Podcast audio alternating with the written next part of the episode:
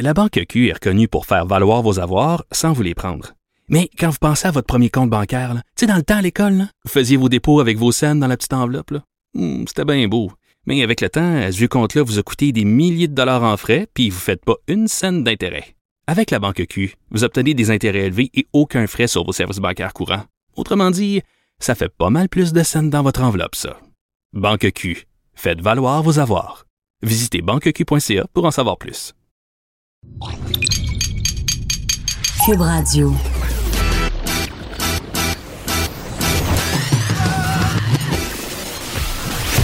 Pour elle, il n'y a jamais de mauvaise question. De 13 à 15. Les effronter. Avec Geneviève Peterson.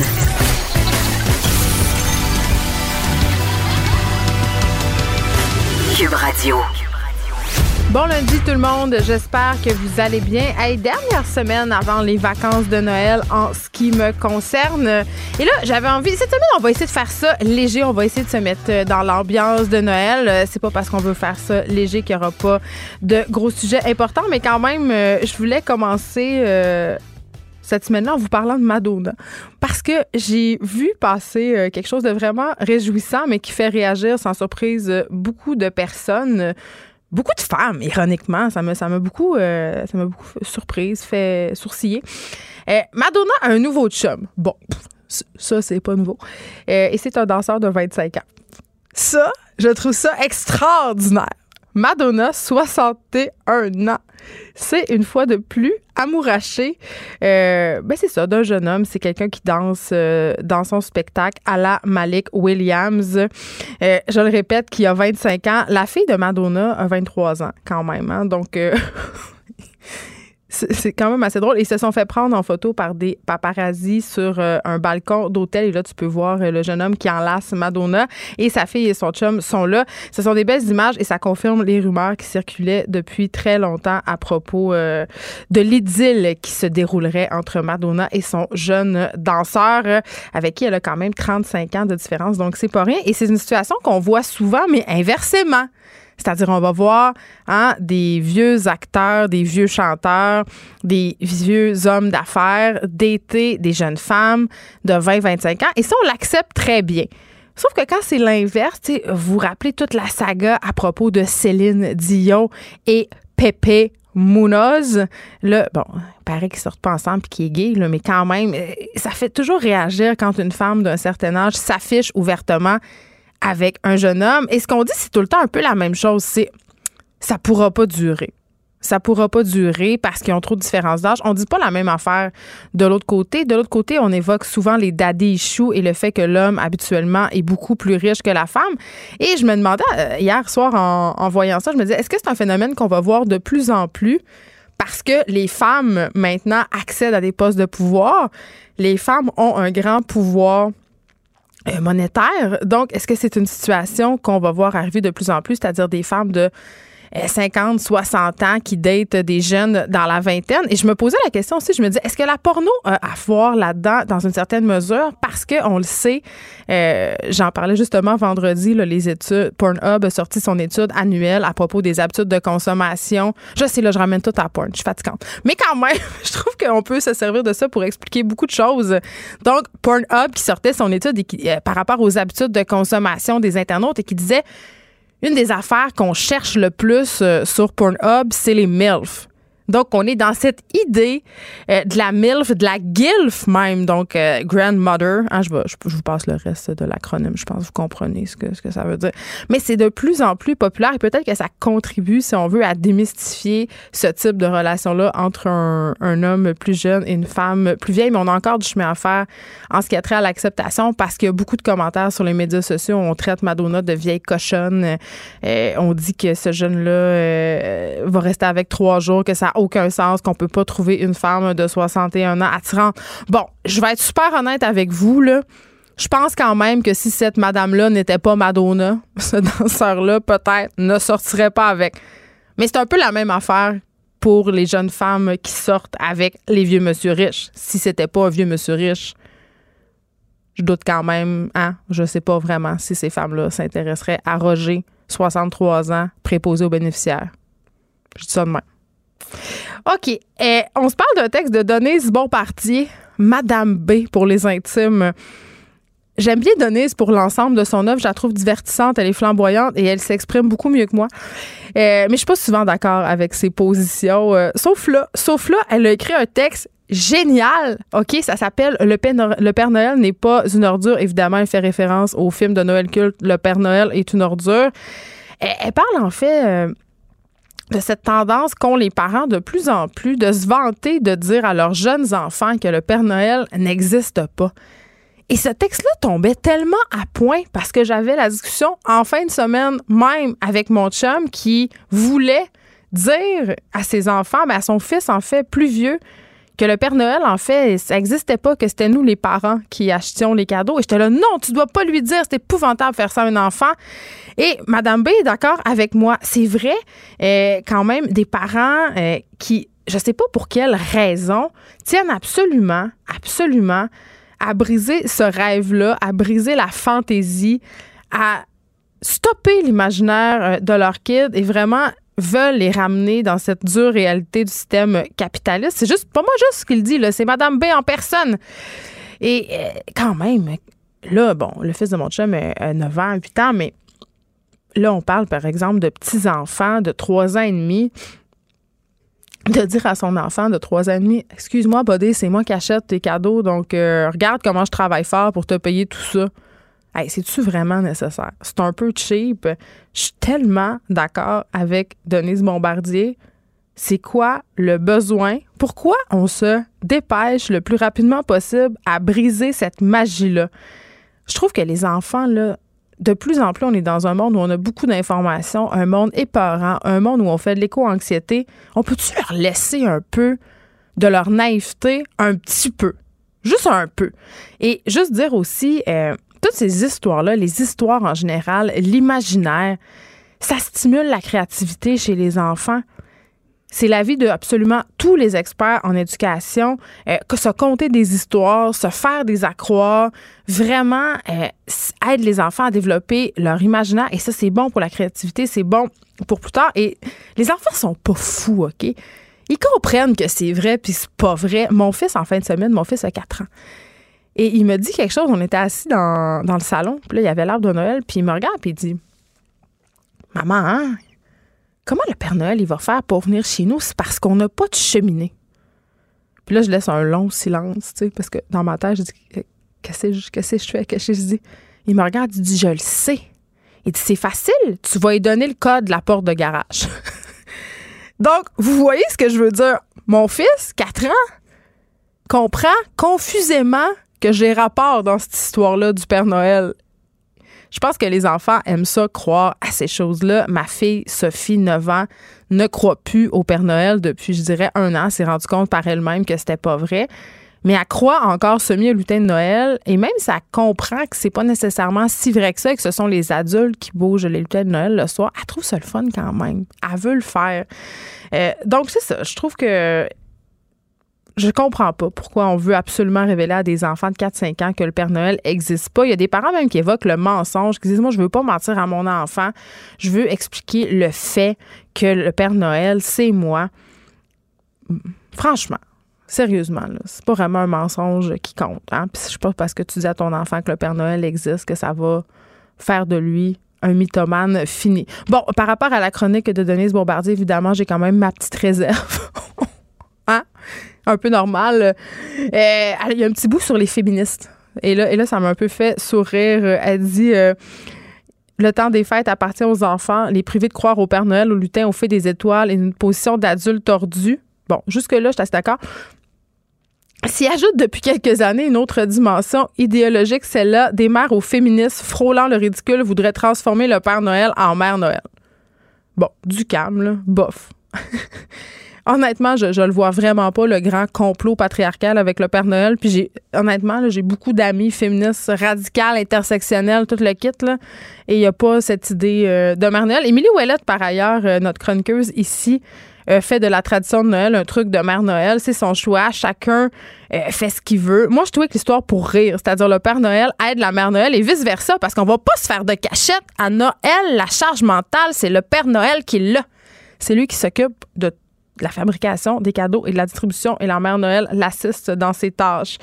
Donc voilà, un excellent texte euh, de Madame B, je trouvais, et ça, ça tombait à point là, parce qu'on était dans la discussion à la maison. Est-ce qu'on devrait, oui ou non, révéler aux enfants que le Père Noël n'existe pas? Moi, ma réponse, c'est non, on ne devrait pas le révéler. Les enfants s'en rendent compte par eux-mêmes et c'est très bien comme ça.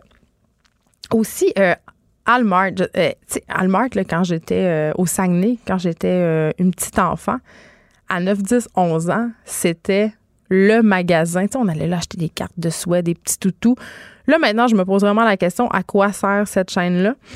mais elle sert à se retrouver dans une controverse parce que dans les derniers jours, la chaîne a décidé de retirer de la télévision des annonces, OK? Et des annonces qui ont été retirées. Euh, ça faisait la promotion du site Zola. OK, c'est un site spécialisé dans l'industrie du mariage et on pouvait voir des femmes s'embrasser. Et là, il y a eu une pétition de la Sacro-Sainte American Family Association. Hein, on les connaît, ceux-là sont jamais d'accord, sont contre le mariage gay, sont contre tout, mais sont pour Jésus. Et là, ils ont fait une pétition en disant ça a-tu du bon sens, deux femmes qui s'embrassent, on fait la promotion du lesbianisme. Et là, euh, la chaîne euh, Hallmark, qui semble pas être arrivée euh, au 21e siècle, en 2020, a retiré les annonces, les publicités. Et là, au début, on n'a pas expliqué pourquoi. On disait bon que c'était contre les valeurs de l'entreprise, bon et que ça détournait l'attention de l'objectif du réseau qui est d'offrir du divertissement.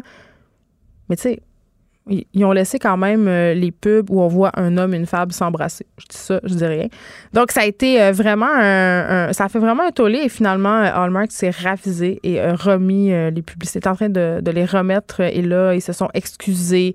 ils se sont dit, ils, ont dit, oh mon Dieu, c'était pas intentionnel. On n'avait aucune idée des répercussions. On est désolé pour le mal et la déception que ça a pu engendrer. Juste dire qu'au départ, ils n'étaient pas désolés puis ils n'étaient pas conscients puis ils disaient que ça avait aucun rapport. Juste, juste dire ça. Mais là, quand on voit que ça fait de la merde et que ça peut affecter l'image de la marque, hop!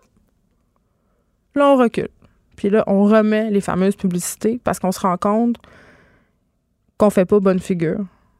Tu sais, quand on parle de marketing euh, sur des causes, sur des intentions, moi, ça m'écœure tout le temps quand des compagnies font du millage sur des causes. Et là, c'est un peu le phénomène inverse, vous allez me dire, mais quand même, sentant la soupe chaude, ils les ont remis, les pubs problématiques. Donc, pas bravo pour les cartes euh, Hallmark. Et n'achetez pas ces cartes-là à Noël, j'ai envie de dire. De toute façon, c'est pas bon pour l'environnement, les cartes de Noël. Ça sert à rien. On peut tous s'envoyer ça par courriel à cette heure.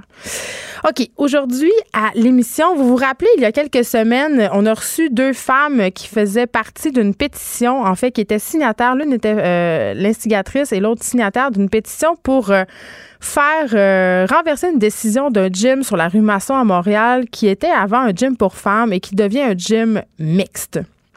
Et là, eux autres, ils se disaient, ça n'a aucun sens, c'était notre espace euh, privé. Mais là, c'est pas si simple de déterminer d'un point de vue légal si un établissement réservé aux femmes, comme un gym, par exemple, est discriminatoire parce que ça fait beaucoup jaser. Il y a des hommes qui disaient, écoutez, là, c'était l'inverse, ça créerait tout un tollé.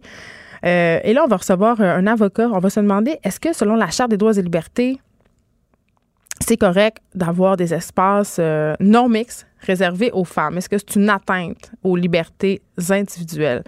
Aussi, on va faire un retour sur cette triste histoire. Vous avez sans doute vu ça passer, vraiment un film d'horreur juste avant Noël. Un père de famille de six enfants qui est décédé samedi dans la région de Rimouski. Euh, est mort dans un accident, un face-à-face. Il était avec la mère des enfants qui, euh, heureusement, a eu la vie sauve.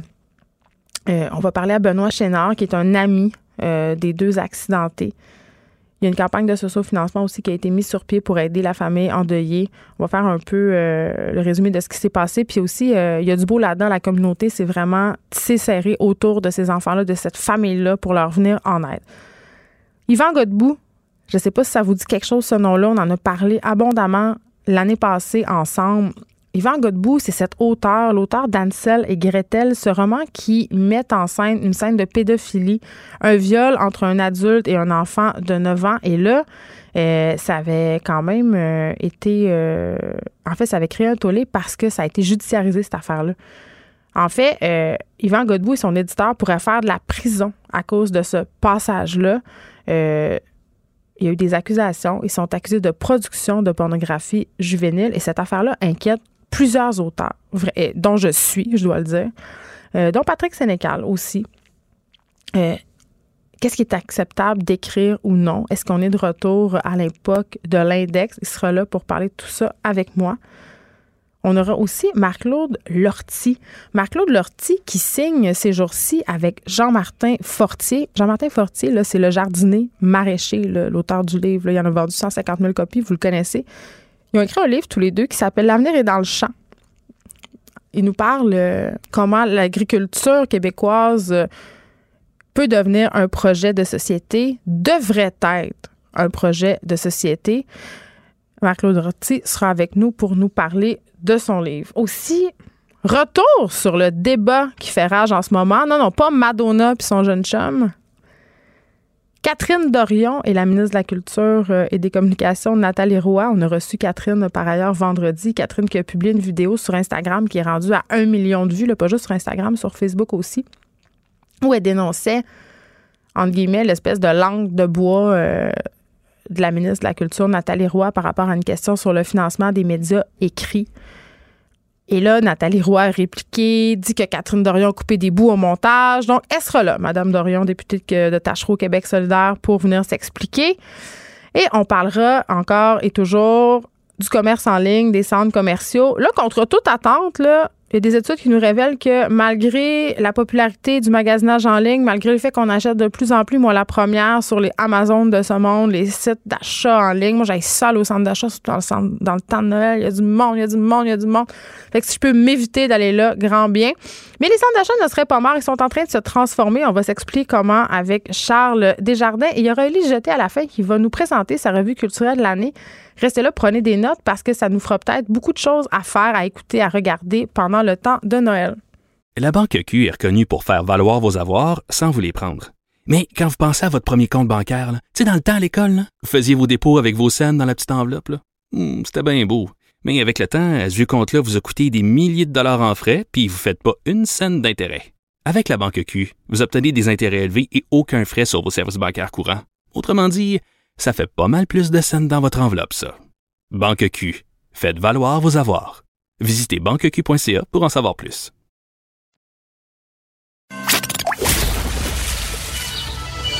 Les effrontés. Deux heures où on relâche nos bonnes manières.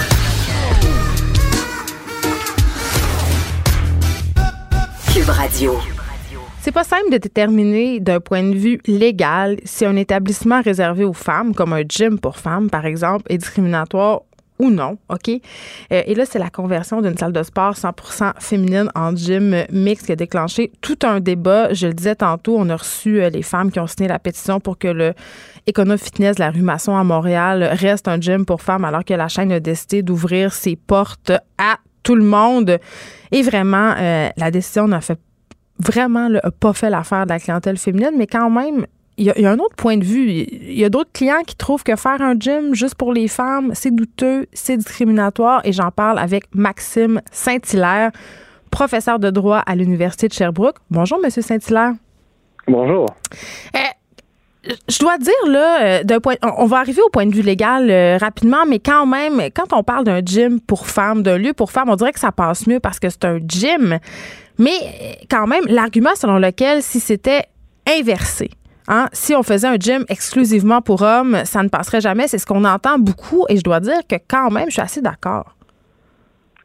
Ben, c'est vrai que la question se pose du point de vue d'une personne qui cherche la cohérence, c'est-à-dire que longtemps on a pensé que l'égalité des sexes, avant qu'on parle plus comme aujourd'hui de l'égalité de genre dans un sens euh, autre, mais droit, oui. que ça, ouais, que ça passait, que ça passait par euh, l'intégration. En fait, euh, on se rappelle des tavernes, donc là, on, mm-hmm. croyait comprendre que c'était la séparation qui était discriminatoire.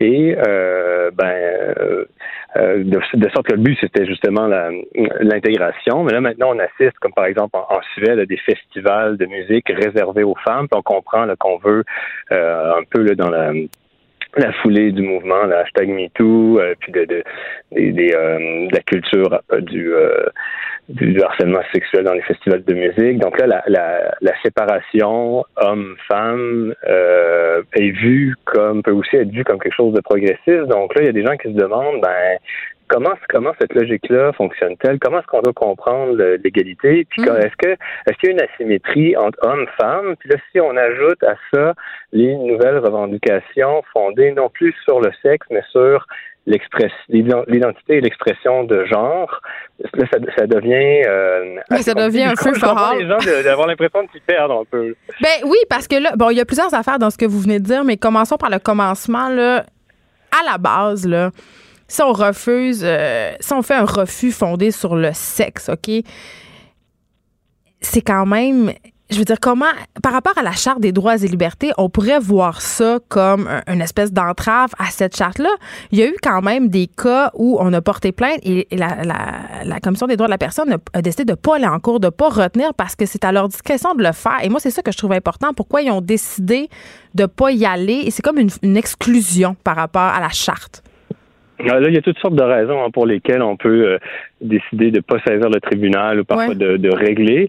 Mais cette, ah, cette affaire-là, l'affaire euh, entre guillemets, parce que ça c'est plus des débats, j'ai compris qu'un recours comme tel, mm. mais ça, à mon avis, du point de vue juridique, c'est l'occasion de relever le fait que en droit canadien des droits de la personne, il y a deux conceptions, à, mon sens, il y a comme deux conceptions concurrentes de l'égalité.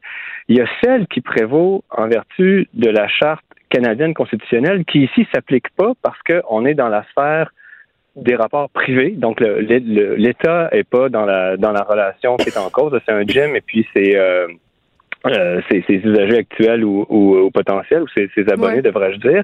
Puis il y a une autre conception de l'égalité qui s'applique lorsque la charte québécoise s'applique. Fait que j'ai essayé de simplifier les choses.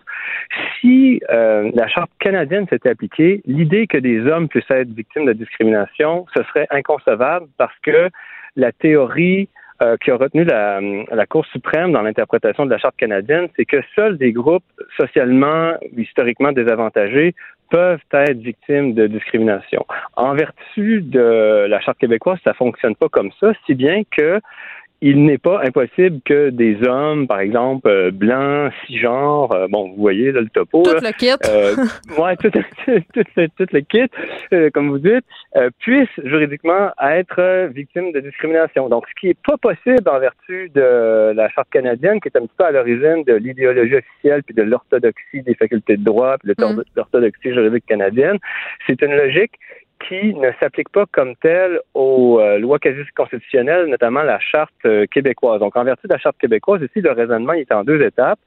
D'abord, le refus d'un service qui est offert au public ou de conclure un acte juridique, c'est comme discriminatoire à première vue. Puis ensuite, un gym pourrait essayer de, justifier en, en expliquant en quoi ces installations sont spécialement adapté au, groupe de comparaison, donc par exemple aux femmes, et qu'un accommodement en faveur des hommes serait par exemple un fardeau, euh, un fardeau excessif. Donc c'est pas, euh, c'est possible que des hommes soient victimes de discrimination de la part d'une entreprise euh, en vertu de la charte québécoise, mais si si le gouvernement était dans le décor ou l'État et que la charte canadienne s'appliquait, là la logique serait complètement autre. Mais c'est un peu un problème parce qu'on a deux, on a deux conceptions quand même très différentes sur un plan presque philosophique de l'égalité qui peuvent euh, qui peuvent s'entrechoquer. Puis en même temps, euh, ce que j'ai envie de dire, M. Saint-Hilaire, c'est qu'on a une conception d'égalité qui peut s'entrechoquer, mais ça, c'est dans un monde idéal dans le vrai monde, on, va, va pas se le cacher, là, on n'est pas dans une société égale. Vous avez soulevé tantôt le hashtag MeToo. J'ai reçu, moi, les filles qui ont signé la pétition pour que ce gym-là reste un gym de femmes. On a évoqué notamment un espace sécuritaire où les femmes peuvent s'entraîner. On a parlé aussi de femmes euh, qui, vont être stigmatisées si le gym est mixte. Je parle, entre autres, des femmes des autres communautés culturelles, euh, des femmes voilées ou des femmes euh, d'autres confessions qui sont mal à l'aise d'aller s'entraîner en présence d'hommes il y a quand même ici une problématique. Là, on n'est pas dans une société égalitaire. Écoutez, là, juridiquement, des questions vont se poser. Je vais vous donner un exemple. En Colombie-Britannique, il y a un refuge pour euh, femmes euh, victimes de, violences euh, conjugales qui n'accueillait que des femmes cisgenres Et la ville, la ville de Vancouver, est-ce que j'ai dit Toronto, je vais dire Vancouver, en tout cas, je vais parler de Vancouver. Vous avez parlé de la Colombie-Britannique, vous étiez correct. Ah, d'accord, bon ben, on est d'accord. Ben, euh, la ville de Vancouver, c'est en Colombie-Britannique. Et la ville a, retiré son financement euh, au centre. Donc là, euh, ce que je veux ajouter là, comme couche de complexité qui est là déjà, c'est que on a modifié la charte québécoise pour ajouter la discrimination fondée sur l'identité ou l'expression de genre. Donc, ça se peut que la notion de sexe la notion de genre entrent en conflit ou dans une relation assez compliquée dans un code d'allégation de discrimination. Je ne sais pas si vous voyez où ils vont en venir, c'est-à-dire que de, de avant ça, ben, la justification quand on disait que des installations étaient adaptées, par exemple, aux femmes, euh, il y avait une manière de faire qui risque d'être différente si ce qui est allégué, c'est l'expression de genre. Donc là, de justifier que des installations sont spécialement adaptées à des femmes cisgenres, là, on tombe dans un autre registre. Personne ne peut gagner dans le fond. C'est ça que je comprends. Pardon? Personne ne peut gagner. On peut, on peut s'amuser à jouer avec les définitions comme ça sans fin. Ben non, mais quelqu'un va gagner. C'est-à-dire quand il y a litige devant les tribunaux, il va avoir une décision. Là. Ben après ça, il peut avoir un appel, ça peut se rendre en Cour suprême, puis il peut avoir une dissidence.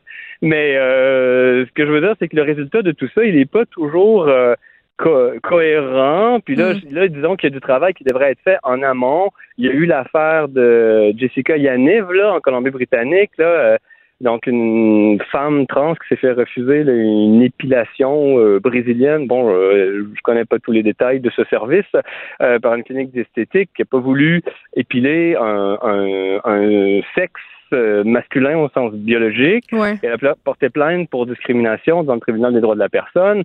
elle n'a pas eu gain de cause, mais ce que je veux dire, c'est que bientôt, euh, les, espaces réservés à des femmes au sens du sexe, peut-être plus que l'identité de genre, euh, ça va devenir euh, un peu compliqué à justifier. C'est pas impossible, tu sais, je, je dis pas que ce sera impossible, mais on va avoir besoin d'y réfléchir, d'avoir des théories, et on risque bientôt de, de, devant des affaires où des espaces comme ça réservés aux femmes, par exemple non trans, auront à se justifier et on ne pourra pas présenter un argument purement euh, communautaire. Jusqu'ici, des arguments de type communautaire, de dire euh, là, ça ne marchera pas de dire les femmes cisgenres sont un groupe euh, historiquement défavorisé parce que c'est pas la logique qui s'applique en vertu, par exemple, de la charte, la charte québécoise, qui était une logique qui se voulait plus objective que purement identitaire et historique.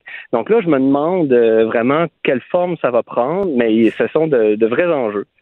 Maxime Saint-Hilaire, merci, professeur de droit à l'Université de Sherbrooke.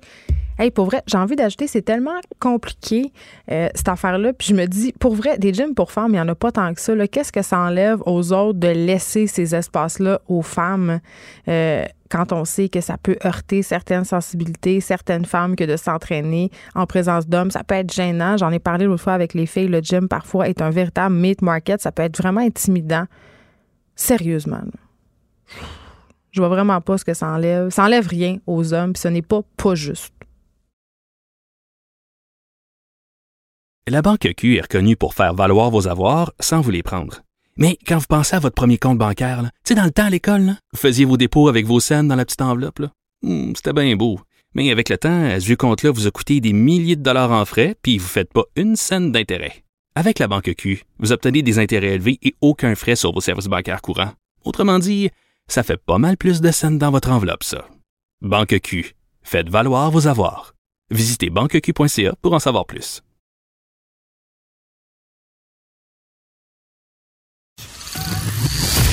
Les effrontés. Avec Geneviève Peterson.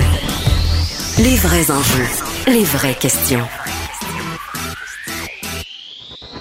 Vous écoutez.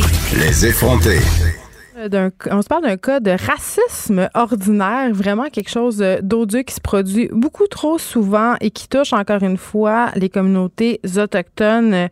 C'est une caissière d'un Provigo qui aurait refusé de vendre de l'alcool à une personne autochtone. C'est la présidente de l'organisme Femmes autochtones du Québec, Viviane Michel, qui a déploré qu'une caissière de ce Provigo-là, le marché de Longueuil ait hésité à vendre l'alcool à une amie de sa fille sous prétexte qu'elle est amérindienne. Je vous jure, c'est vrai, ça s'est vraiment passé. C'est une vidéo qui a été publiée samedi soir, une vidéo qui a été visionné des milliers de fois. Et là, Madame Michel raconte que l'ami de sa fille s'est présentée à la caisse du Provigo à Longueuil avec l'alcool. Et là, la caissière n'est pas passée par quatre chemins. Elle lui a demandé T'es-tu d'origine amérindienne Et elle a renchéri en disant J'ai pas le droit de vendre de l'alcool aux Amérindiens. Ce sont des consignes qu'on a eues. moi, là, quand j'ai lu ça, quand j'ai vu ça passer, cette vidéo-là, j'ai capoté. Euh, cette vidéo-là qui a été enregistrée à chaud quelques minutes après le passage de la jeune fille à la caisse. Euh, ça entretient tellement de préjugés à l'égard des Autochtones, des communautés autochtones. Et euh, on est dans cette idée que tous les Amérindiens, tous les Autochtones, les gens des Premières Nations, je sais plus comment les appeler, sont des soulons. Hein? sont pas capables de gérer.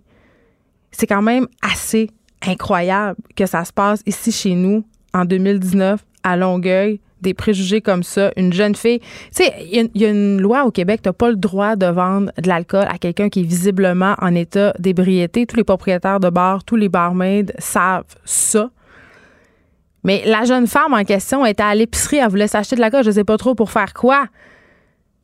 Mais était certainement pas visiblement en état d'ébriété. Je veux dire, les autochtones, c'est pas juste une gang d'alcooliques. Tous les autochtones ne sont pas des alcooliques, ce sont des personnes civilisées, c'est ce que dit la présidente de la FAQ. en tout cas, que ça se passe ces choses-là chez nous en 2019, ça me fait capoté. Et je veux juste dire, il n'y a pas de politique pour la vente d'alcool aux Amérindiens. C'est ce que dit euh, la gérance de l'établissement en question. Bon, reste à savoir si ça s'est passé par en dessous, cette petite directive-là. Mais cette caissière-là qui a pris sur elle de dire ça à cette jeune femme, euh, que d'humiliation. Que d'humiliation. C'est laid, laid, laid, les, les, les, les. OK, on s'en va parler de cette histoire euh, avec l'auteur, euh, de l'auteur Yvan Godbout, celui qui a écrit le livre Ansel et Gretel. On en a parlé l'année passée. Ce livre-là qui met en scène euh, une scène d'agression, de pédophilie entre un père et sa fille, je crois, une jeune fille de 9 ans. Et ça inquiète beaucoup d'auteurs parce que là, cette cause-là va être portée devant la justice. Il y aurait même un procès en 2020. Patrick Sénécal est au bout du fil parce que lui aussi, ça l'inquiète. Bonjour, Patrick. Patrick, es-tu là? Oui. Ah, bon, je t'entendais pas, excuse-moi. OK. Euh, euh, là, euh, l'auteur Yvan Godbout risque la prison pour avoir écrit justement cette fameuse scène d'agression sexuelle. et là, cette situation, quand même, est jugée hypocrite par plusieurs auteurs dont tu fais partie. Vous vous êtes mobilisé pour dénoncer cette censure-là. Pourquoi, toi, ça t'inquiète? Ben, ça m'inquiète parce que si on commence à avoir un jugement moral sur la fiction, ben, je trouve qu'il n'y a plus de fin. On, on, va tomber dans l'interprétation pure. Là, là ce qu'on lui reproche, c'est la production de pornographie juvénile. Mais à partir de. C'est quand même de la fiction, là. Il n'y a pas produit la, Je comprends qu'une loi existe pour ne pas produire la, la pornographie juvénile, mais on parle pas ici de vrais enfants qui ont vraiment été agressés. On parle pas. On parle de personnages de fiction. Alors, à partir de quel moment, dans un roman, est-ce qu'on va on va parler de production de, de, pornographie juvénile? Est-ce que le simple fait d'évoquer une scène de pédophilie va être un crime? Est-ce qu'il faut avoir des détails précis? T'imagines-tu si on commence à légiférer là-dessus? Je veux dire, c'est, ça va devenir complètement inapplicable. moi, je pense que la je pense que la fiction ne peut pas être euh, on peut pas parler de fiction de la même manière qu'on parle de réalité. Là. Sinon, ça devient ça vient du procès d'intention de, notre propre morale vie celle d'un autre. Et ça, je trouve qu'en fiction, ben, c'est très, très, très dangereux. Mais je suis d'accord avec toi, mais je pensais à ça tantôt avant l'émission. Je me disais, OK, tu sais, bon, euh, on n'est pas pour la censure dans les œuvres de fiction. Là, on a une scène, euh, je pense, qui est assez graphique. On va dans les détails. Euh, c'est dans un livre si c'était un dessin animé, par exemple, il y a toute cette tendance en porn, le hentai, si on mettait euh, deux enfants ou si on mettait une scène où un adulte euh, une relation sexuelle avec un enfant dans un dessin animé, on aurait quand même peut-être, on, aurait un problème. Ça passerait pas. on dirait que c'est parce que c'est dans un roman, on a tendance à penser que c'est de la censure, mais en même temps, il y a la question de l'intention là-dedans aussi. Là. Ben, il y a question d'intention parce qu'effectivement, dans, dans le roman, euh, le, le, la scène, bon, moi j'ai lu la scène, là, c'est une page à peu C'est loin dans ma tête. Euh, Ouais, ouais. Puis c'est, euh, puis évidemment, on est du point de vue de la victime. Donc, la scène montre que c'est, il y a rien d'excitant là-dedans. Il y a rien de, il y a rien de, de, de le fun là. Euh, Et, et, la- et le père à la fin va, va, va payer pour ça là. Donc, donc, euh, on, on est dans le même principe que que que les, les tragédies grecques euh, où Mm. euh, on, on- il y avait un effet de catharsis où on montrait des pires atrocités aux personnages, mais qui à la fin euh, se vengeaient ou des trucs comme ça. Puis là, il y avait un effet de catharsis. Quand on finit le roman, on est content que le que le père paye. Mais de toute façon, que, que, que encore là, euh, bon, là, c'est clair que, l'intention est, est de dénoncer ça, mais même si ça c'était pas clair, c'est toujours comme les- par exemple, je sais pas, la peine de mort, on est toujours d'accord quand c'est des cas extrêmes. Évidemment que euh, si un homme avait euh, dépecé euh, huit- huit- euh, 50 enfants puis avait violé leur cadavre, bon, là, je- parle des pires scènes au monde, on- on- évidemment que la peine de mort serait pas difficile dans un cas comme ça, mais c'est c'est quand, à partir de quel moment quelqu'un mérite la peine de mort, à partir de quel moment quelqu'un mérite d'être accusé de de, de production de, prom- euh, de pornographie juvénile. C'est cette, euh, ligne-là entre le juste avant et le juste après qui, à mon avis, devient impossible à délimiter. Si on s'en va dans mes propres romans à moi, ça va dans des romans de d'autres auteurs Mm. qui font de la littérature très, très noire, euh, très trash, bon, à partir de quel moment on va m'accuser de moi que j'ai dépassé cette ligne-là?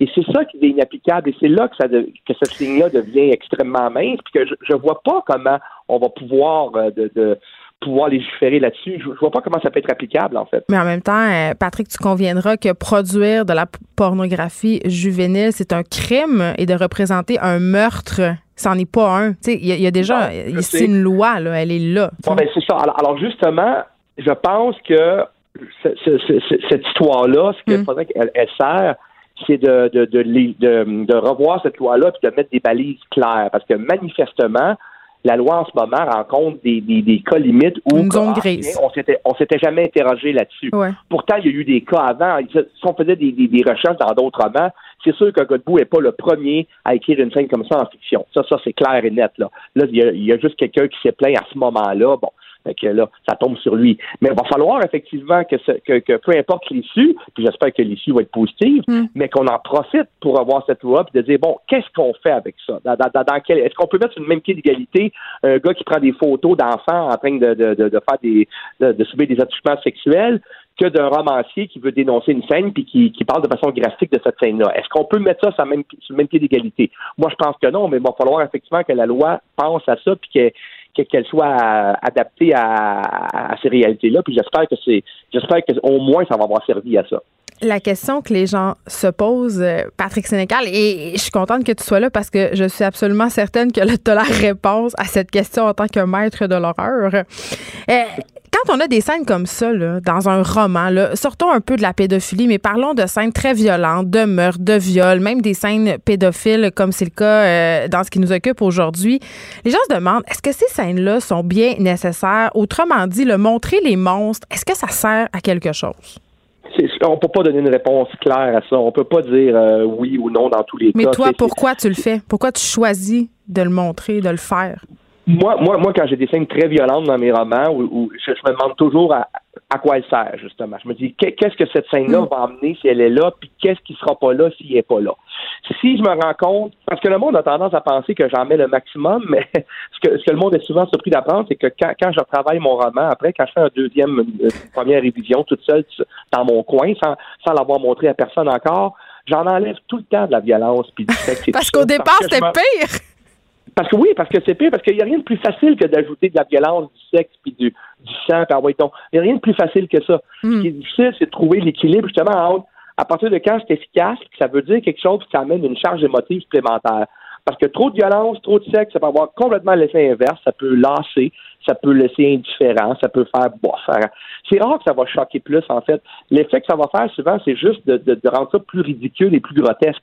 Alors justement, moi, c'est pas ça que je veux créer comme, comme émotion. Je veux que ça mène une charge émotive supplémentaire. À partir de là, c'est clair.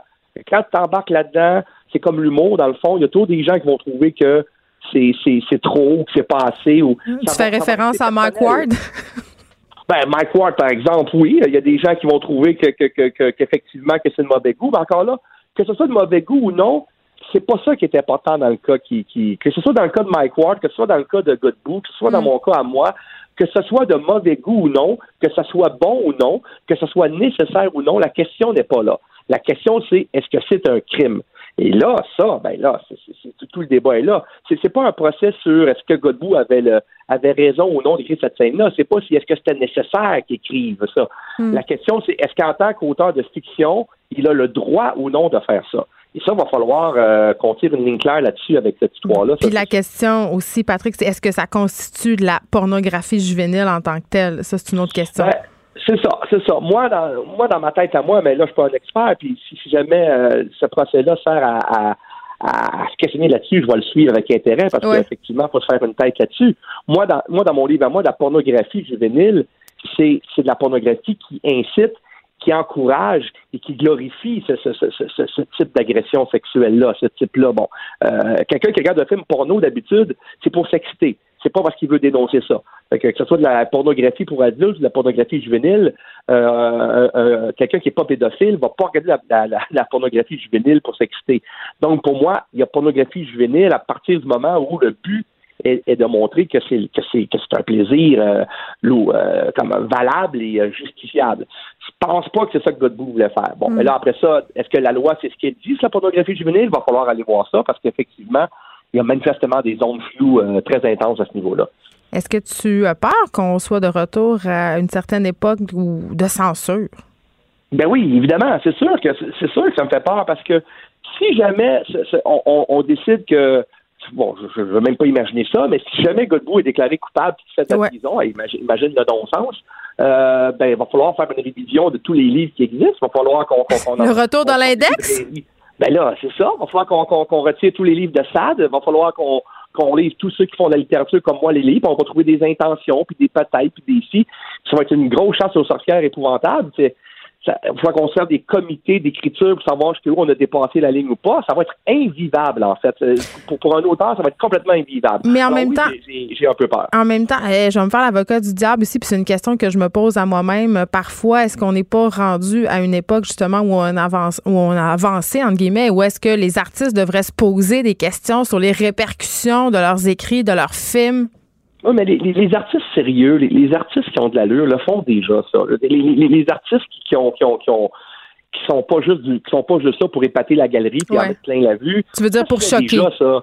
Je dis ben oui, je dis de tout temps il y a eu des artistes qui ont voulu choquer puis qui ont tout fait pour choquer, puis il y a eu des artistes qui se sont posés la question bon qu'est-ce que je suis en train de faire là? C'est tu ça a-tu de l'allure ou pas? Fait que moi je suis pas inquiet de ça là, ça, ça, ça a toujours existé, puis ça va exister encore. C'est pas parce que c'est pas parce que Godbout demain matin va être déclaré euh, euh, innocent que tout le monde va dire Wouhou, let's go, on plonge en pornographie. on fait de la pornographie. Voyons, ça, ça, ça, va pas, c'est pas ça qui va arriver. Là. Mm. Ça va pas être pire ou moins pire à cause de cette histoire-là. -là, c'est drôle que tu aies parlé du Marquis de Sade parce que soulignons au passage qu'il a écrit la majorité de son œuvre en prison. Patrick Sénécal. Oui, ben, c'est ça. mais aujourd'hui, elle est publiée. Elle a même célébré et étudié, imagine Dans la Pléiade de Gallimard, la Sacro-Sainte. Imprimée sur du papier Bible. pornographie juvénile dans la Pléiade. Pas pire quand même. Patrick Sénécal, merci. Je rappelle euh, pour nos auditeurs que le procès d'Yvan Godbout et son éditeur aussi, on en a un peu parlé, mais quand même impliqué, Nicolas Doucet, devrait avoir lieu devant jury en septembre 2020 et sont reconnus coupables quand même, passibles d'une peine de 1 à 14 ans de prison. C'est pas rien. Écrivaine. Blogueuse. Scénariste et animatrice. Geneviève Peterson. Geneviève Peterson. La Wonder Woman de Cube Radio. Revenons sur ce tragique accident qui a euh, fauché la vie d'un père de famille, un père de six enfants qui est décédé samedi dans la région de Rimouski. Euh, la mère aussi était dans la voiture au moment de l'accident, mais heureusement, elle a été épargnée, même si elle est euh, quand même dans un état assez fâcheux. Je parle tout de suite avec Benoît Chénard, qui est un ami de la famille, un voisin. Bonjour, Monsieur Chénard. Oui, bonjour. Bonjour. vous avez perdu des amis, des voisins. Il formait un couple euh, depuis 22 ans. Comment il était, Dave Massé? Dave, il faut comprendre que Dave était. Euh, j'ai mentionné euh, plusieurs personnes que dans la vie, on a toujours quelqu'un qui est là qu'on peut appeler en tout temps. Moi, j'en ai toujours eu deux personnes comme ça, puis c'est mes amis Jérôme et Dave. Donc, j'en ai perdu un là, en fin de semaine, malheureusement. Là. Dave, c'est ça, on peut toujours l'appeler. Euh, c'était quelqu'un d'extrêmement généreux. Euh, aussi, euh, il faut comprendre qu'avec six enfants, là, euh, puis la volonté d'avoir six enfants, là, c'est pas par accident qu'il y a eu six enfants. Oui, il a toujours voulu ça, hein, c'est ce que j'ai lu. Oui, ça part de, du, euh, du cégep, là, oui. Euh, donc, c'est ça. Il a toujours voulu avoir six enfants. Ça prend une, personnalité particulière pour ça, je dirais, là. Hmm. nous, les familles nombreuses, c'est des gens, c'est des gens assez spéciaux. Et donc, Dave, c'est quelqu'un qui comptait jamais pour ses enfants. Euh, jamais il va y aller compter ce que ça pouvait coûter ou euh, euh, le temps qu'il pouvait passer avec ses enfants. Évidemment, c'était un homme qui travaillait beaucoup. Il était le seul revenu de la famille, donc c'était important. Il travaillait beaucoup la semaine, mais la fin de semaine, là, il était d'aller en double pour les activités des enfants puis passer du temps avec eux autres. Dans ce drame-là, ce qu'on a pu voir d'absolument formidable, c'est la communauté autour qui s'est organisée, une communauté qui s'est serrée. Euh, ça se passe à Saint-Blandine, à Rimouski. Au moment de l'accident, les cadeaux de Noël des enfants étaient dans le coffre. Beaucoup de choses ont été détruites et, les pompiers ont pris ça en charge. Oui, ben les pompiers, il faut dire que je suis euh, pompier euh, à la caserne 62 aussi, ici au district Saint-Blandine, pompier pour la grande ville de Rimouski. Euh, donc, euh, c'est ça, évidemment. Euh, mes collègues de la caserne 62 sont des amis très proches. Hein. Vous savez, les pompiers, c'est entre autres, a entre autres des familles qui sont très, très soudées. Hein. C'est des gens qui sont très soudés. Donc, évidemment, moi, j'ai su la nouvelle assez vite. Hein. J'étais en intervention cette journée-là, donc j'ai su la nouvelle très, très, très vite. ça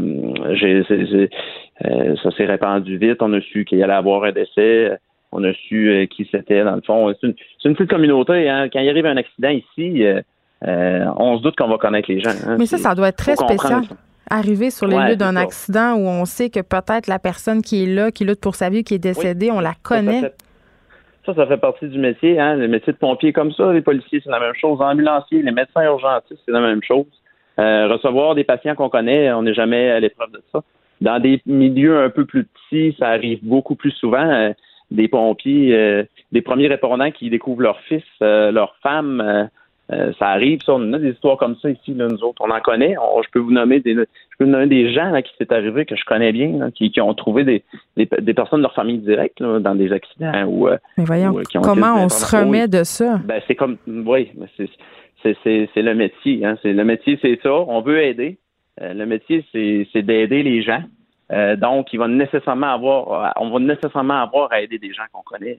Ça fait partie du, euh, du métier, mais tu sais, euh, on, on, aide les gens, c'est c'est ça le but. Alors, d'aider quelqu'un qu'on connaît ou d'aider quelqu'un qu'on connaît pas, c'est quand même d'aider les gens. Fait que dans une situation d'urgence, il faut comprendre qu'il n'y a pas grand, il n'y a pas beaucoup de gens qui euh, qui réussissent pas à mettre ça de côté pour gérer la situation. Tu sais, les pompiers, nous, on est en contact avec quelques secondes, quelques minutes avec les patients. Hein.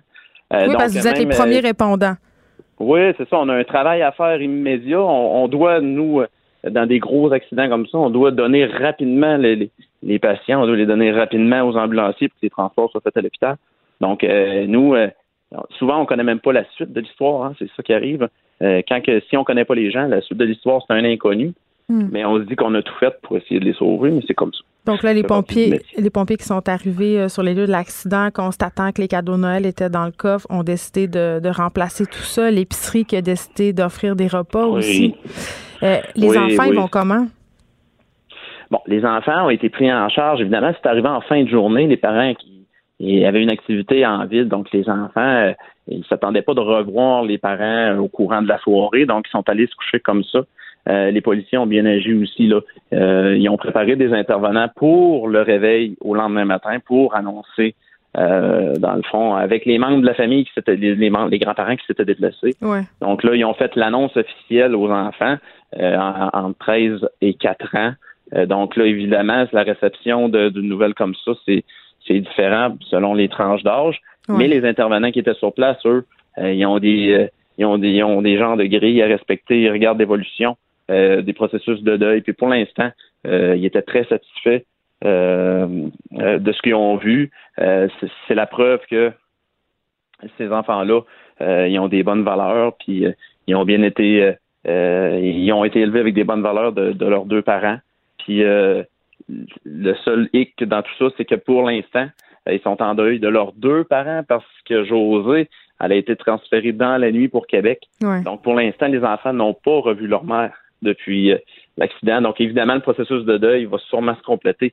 Euh, on attend là, euh, le retour de la mère. Là, puis on Parce qu'on craint plus, on craint plus pour la vie de José, là, M. Non, Benoît non, non.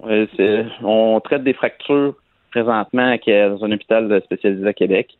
Hmm. ça va bien. elle est consciente, ça va bien. On lui parle régulièrement. Mais c'est sûr que son état reste à déterminer une fois son retour. On sait qu'elle va avoir perdu de son autonomie. Euh, s'occuper de six enfants seul, ça va être euh, extrêmement laborieux parce qu'elle-même risque d'avoir de la misère à s'occuper d'elle. Donc, c'est comme un peu l'inconnu qui s'en vient là, pour les prochains. On pense, on, espère, les médecins nous disent qu'elle devrait revenir là, à temps pour Noël. Une campagne euh, de socio-financement, d'ailleurs, a été mise en ligne pour l'aider, José et ses six enfants. Euh, le titre de cette campagne-là, on peut la trouver sur GoFundMe. Aidons José et ses six enfants. Et quelques heures après euh, seulement avoir été lancée, la campagne a permis d'amasser plus de... Vous êtes rendu à 39 000 je crois.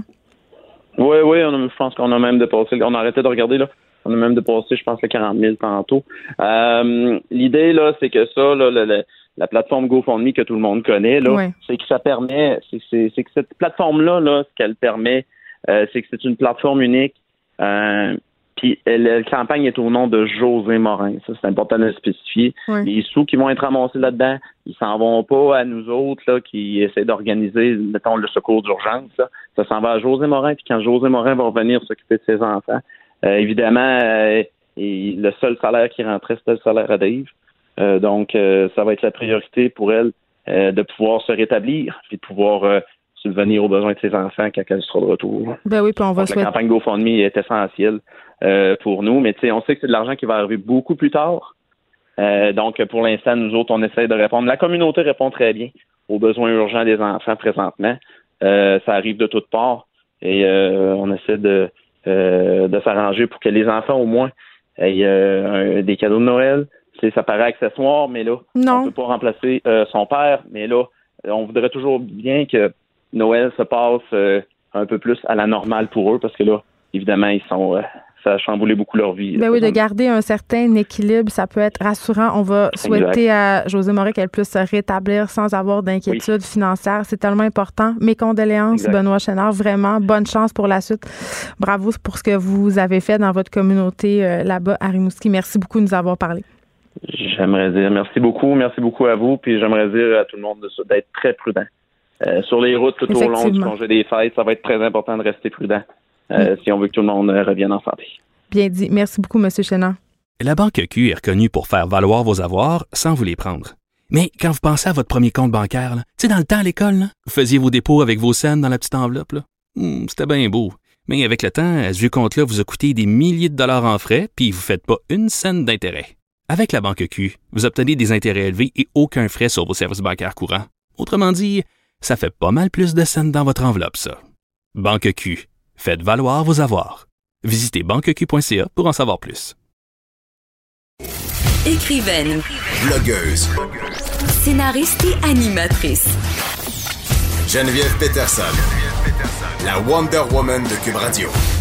L'avenir était dans le pré, maintenant elle est dans le champ. L'avenir est dans le champ, c'est le titre du nouveau livre de Marc-Claude Lortie que vous connaissez bien, journaliste à la presse de l'agriculteur que vous connaissez aussi bien Jean-Martin Fortier qui a écrit un livre Le jardinier maraîcher qui s'est vendu quand même à 150 000 exemplaires. Et j'ai ici avec moi Marc-Claude Lortie. Bonjour. Salut Geneviève. Eh, écoute, Marc-Claude, tu t'intéresses à la nourriture depuis des années. On te connaît tous et toutes par rapport à ta job de critique culinaire dans la presse. Je te lisais, je te lis en encore, euh, même si c'est rendu dans le cahier à faire.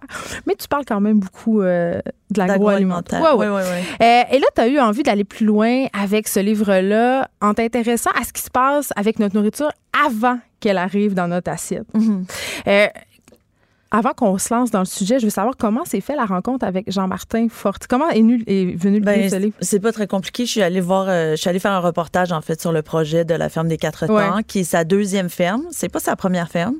Lui, euh, il a commencé euh, en agriculture euh, après avoir fait des études en environnement, puis il mm. cherchait une façon concrète de, de vivre de, de, de, ses préoccupations environnementales. Puis c'est à travers ses voyages, il a découvert que l'agriculture, c'était vraiment une bonne façon. Puis il a développé pendant des années année avec euh, sa conjointe Mondelène Desroches une ferme qui s'appelle la ferme euh, de la Grelinette où il a développé toutes ces techniques d'agriculture intensive c'est-à-dire euh, d'agriculture sur une petite parcelle qui nécessite pas beaucoup d'investissement en équipement, en aucun engrais chimique, aucun fertilisant chimique, aucun pesticide, tout ça. Donc il y a pas beaucoup de frais, mais beaucoup de travail sur des petites parcelles. Puis comme il y a pas beaucoup, c'est pas grand, mais pas besoin d'avoir 50 tracteur, en fait, zéro tracteur. Ouais. Puis en fait, c'est tout un modèle qu'il a développé et qui, euh, qui est devenu, dont il a fait son livre et qui est devenu extrêmement populaire en Amérique du Nord et extrêmement populaire en Europe. Traduit en huit langues, ce livre-là. Oui, c'est fou. Moi, je fais des reportages dans le monde, là, puis les gens disent Jean- Jean-Martin Fortier, tu le connais. Là. Oui, les gens, euh, c'est une le vedette. une J'étais au. Brésil il y a pas longtemps. Ah, tu connais Jean-Martin Fortier? Je disais, oui, j'ai écrit un livre avec lui. Oh my God, c'est vrai. Non, non, c'est vraiment une vedette. Il y a des, c'est une rockstar dans ce monde-là. Et c'est à cause de ça que M. Desmarais l'a recruté parce que, en fait, M. Desmarais est allé voir des collègues américains, les, les Rockefeller, dans un grand projet agricole eux aussi. Puis il a dit Connaissez-vous quelqu'un qui pourrait m'aider Puis on dit Ben oui, il y a quelqu'un il y a quelqu'un au Québec qui connaît ça mieux Parce que, que là, tous. juste ben, les gens qui suivent un peu moins là, toute cette histoire-là, André Desmarais, c'est lui qui est à la, à la base de cette fameuse ferme Donc, c'est ça. Lui, c'est un très, très, un homme d'affaires très fortuné qui a décidé de devenir un mécène agricole. Et donc, il a embauché Jean Martin, qui l'a sorti de la grelinette. La Oui, là, maintenant, c'est Maud Hélène qui s'en occupe. Et qui a décidé d'en faire un projet expérimental. Et c'est là que moi, je suis allée faire un reportage là-dessus parce que je trouvais ça tellement intéressant. L'idée, c'était de voir comment ces techniques-là d'agriculture intensive pouvaient être déployées à plus grande échelle. Puis surtout, comment on pouvait former d'autres fermiers pour qu'ils partent eux autres de la qui partent euh, se lancer en, en agriculture. C'est comme une école, un peu. Exactement, c'est comme à la fois un laboratoire pour développer pour faire avancer les techniques et une école pour former des gens qui vont aller ouvrir des fermes parce que le but ultime de tout ça, c'est d'avoir à grande de la petite agriculture à grande échelle. C'est pas de l'échelle à grande de l'agriculture à grande échelle. C'est de la petite agriculture mais partout au Québec pour que tout le monde ait accès à euh, de l'agriculture de proximité parce que le but c'est ça là, c'est de l'agriculture qui a pas besoin d'être transportée à l'autre bout du monde, c'est des, des légumes qu'on de, de, de gens qu'on connaît, il faut qu'on puisse connaître le trip de l'agriculture locale, c'est aussi de connaître les gens, de savoir pourquoi on paye, pourquoi qui on encourage, euh, est-ce qu'on peut leur faire confiance? Parce que euh, ultimement un des grands problèmes de l'agriculture en ce moment, c'est qu'on ne sait plus qu'est-ce qu'on mange. On ne sait plus d'où ça vient, on ne sait plus comment ça a poussé, quels produits chimiques ont été utilisés, est-ce qu'on peut faire confiance, euh, pourquoi je paye exactement, pourquoi ça coûte si cher, pourquoi ça coûte si peu cher, parce que ça aussi, ça peut être un problème. Mais prenons l'exemple de l'ail chinois. Quand même. euh, ouais, c'est fou. Tu sais, parce que, euh, bon, il y a cette idée, je pense qu'on est tous en ce moment dans une espèce de conscientisation globale. On veut faire de meilleurs choix pour nous, pour l'environnement et tout ça. Mais quand même, parfois, il y a des- une différence de prix qui est énorme. Euh, Puis je parlais de l'ail chinois, c'est pas anodin. Là, t'as une gousse, quatre gousses d'ail. euh, Pour une pièce. Oui. Puis le gousse, le gousse d'ail québécois, il est 4,99. Ouais, ouais. Moi, en tant que foodie invétéré, qui a quand même le privilège d'avoir un petit peu d'argent pour me payer de la bonne bouffe, pour moi, c'est un no-brainer. Je vais la prendre, la gousse d'ail à 4,99. Mais pour monsieur, madame, tout le monde qui sont peut-être moins sensibilisés, qui comprennent pas vraiment c'est quoi la différence entre cette gousse d'ail-là et la nôtre, le choix est, au- est d'autant plus simple. Ils vont la prendre. Ils vont prendre Mais- le choix à 99 cents. Je Je, les comprends? Oui, c'est très compréhensible. Mais le livre qu'on vient de publier, L'avenir est dans le champ, euh, son objectif, c'est de parler à tous ces gens et de leur expliquer comment faire les choix et pourquoi c'est important de faire des choix qui sont axés plus vers l'environnement, plus notre santé, mais plus aussi notre culture, notre, notre, notre souveraineté alimentaire. Ça va au-delà de tout ça. Et le prix fait partie des thèmes qu'on aborde. Parce qu'il y a beaucoup de raisons. Si demain, on, on sort dehors là, sur Sainte-Catherine puis on dit aux gens, est-ce que vous mangez bio? Les gens disent non. Pourquoi? Ils vont avoir plusieurs facteurs. Puis le prix, c'en est un. Mais il y a aussi, est-ce que ça fait vraiment une différence? Il y a aussi, euh, c'est super inaccessible. On n'en trouve pas des légumes bio. Ils Puis il y a cette idée aussi beaux. que les, euh, les trucs bio viennent de loin. Tu sais, la ouais, puis Californie. s'ils viennent de l'autre bout du monde, ça donne quoi? Ouais. Puis sont-tu vraiment bio? Parce que Ouais. tout le monde a l'impression qu'ils se font un peu arnaquer, puis dans le fond, il n'y a pas tant de différence que ça. Puis moi, j'ai passé à travers toutes les interrogations que les gens ont, puis on en a parlé plein avec Jean-Martin, puis on a décidé de- d'en trouver 12 12 raisons pour lesquelles les gens hésitent à aller vers le bio. C'est bien divisé, c'est divisé par fruits et légumes. Dans votre ça. Puis on a associé un mois à chacun, puis Ouais. on a associé un fruit ou un légume. Fait que par exemple, au mois de juin, c'est les fraises. Puis les fraises, c'est notre, notre prétexte pour parler des pesticides, puis pour dire comment, oui, ça vaut vraiment la peine d'acheter bio si on n'a pas envie de manger. Ben, c'est des fruits où il y a le plus de pesticides. Les fraises, c'est les pires. Ouais. Les raisins. Puis les fraises, ce qui est plate, là, c'est que quand on dit fraises pesticides, fraises industrielles, on pense Californie. Fraises pas de goût au mois de janvier, ça, ah oui, celles-là sont bourrées de pesticides. Non, les L'île fraises d'Orléans. du Québec, l'été, Ah oui. sont pas tellement mieux, malheureusement. Mais Mais c'est tu pour parles ça des- que c'est important aussi de Ouais. développer un lien avec les agriculteurs, parce que si on, est, on a un agriculteur proche de chez nous, qui n'est pas nécessairement bio, parce que ça peut être compliqué d'être bio, mais qui dit, garde, c'est naturel, j'en mets pas de cochonnerie sur mes fraises, fais-moi confiance. Mais si on connaît les agriculteurs, si c'est, si c'est proche de chez nous, si c'est dans notre communauté, ben à ce moment-là, c'est beaucoup plus facile de faire confiance et de dire, OK, j'y vais, moi, je les aime tes fraises. Mais en tant qu'habitante de Montréal, j'en connais pas beaucoup. Non, c'est ça. C'est pour ça que les, fer- les marchés sont importants, c'est pour ça qu'il faut Ah, laisser... non, là, tape-moi pas ces marchés. Là, là, non. Le marché Jean Talon, ma- une de mes plus grandes désillusions à vie, ça a été de comprendre qu'il y avait beaucoup de stands au marché Jean Talon De qui étaient juste des revendeurs. Oui, mais c'est ça. Mais c'est en train de, c'est en train de changer. Ouais. Puis il y a des gens qui sont super dynamiques, qui sont en train aussi de, de piloter toutes sortes de projets pour avoir des, des marchés bio locaux. Il y en a à l'extérieur de Montréal, notamment en- sur la rive sud. Puis il y a des choses qui se passent. Puis il faut le demander aussi. Il faut le dire à la ville de Montréal. Moi, je veux un vrai marché fermier dans mon quartier. Je veux pas un marché fermier de revendeurs où je vais trouver les mêmes produits que chez Métro ou chez, ou chez Sobé ou peu importe, là, je, sais, qui viennent de- des mêmes distributeurs. Je En même veux, temps, ça serait pas je intéressant qu'on puisse les retrouver? qui vient chez nous. Pardon? Ça serait intéressant qu'on puisse les retrouver, ces produits-là, dans les grandes chaînes, parce que c'est pas tout le monde qui a le Aussi, temps oui, d'aller oui, oui, euh, au marché à Mais d'un petit là marché. encore, ça aussi, ça change. Je suis OK. vraiment surprise. Moi, il y, y a une épicerie proche de mon chalet où est-ce que je me demandais toujours comment ça se fait qu'ils n'ont pas de produits locaux. On est en pleine campagne. Mais là, ils ont commencé. Fait que ça, je pense que ça vient directement des consommateurs qui le demandent à l'épicier puis qui disent Hey, j'aimerais ça qu'on puisse retrouver des produits. euh, Qu'est-ce que vous avez qui vient de la région?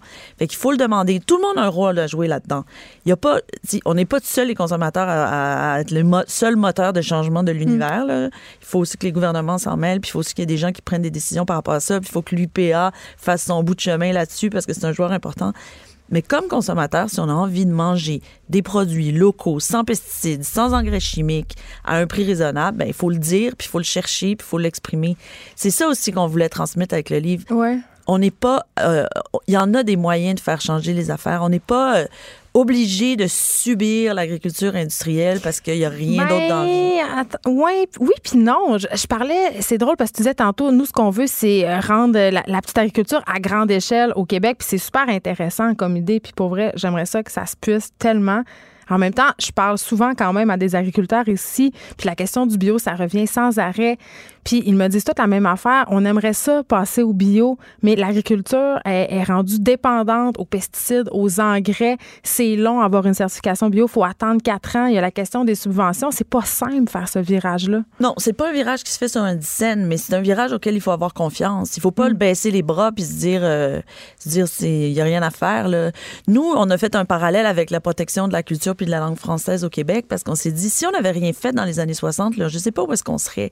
Puis ça avait l'air d'une montagne à cette époque-là parce qu'il y avait tellement, c'était tellement énorme le, le, le, le, le, bain culturel euh, dans lequel on était, anglophone dans lequel on était. Puis il y a bien des gens qui ont dû nous trouver fous de vouloir faire ça. Mais on l'a fait, puis on a trouvé des façons non seulement de faire progresser le français, de le protéger, de le promouvoir, mais aussi de le faire cohabiter de façon vraiment intéressante avec les autres langues du monde.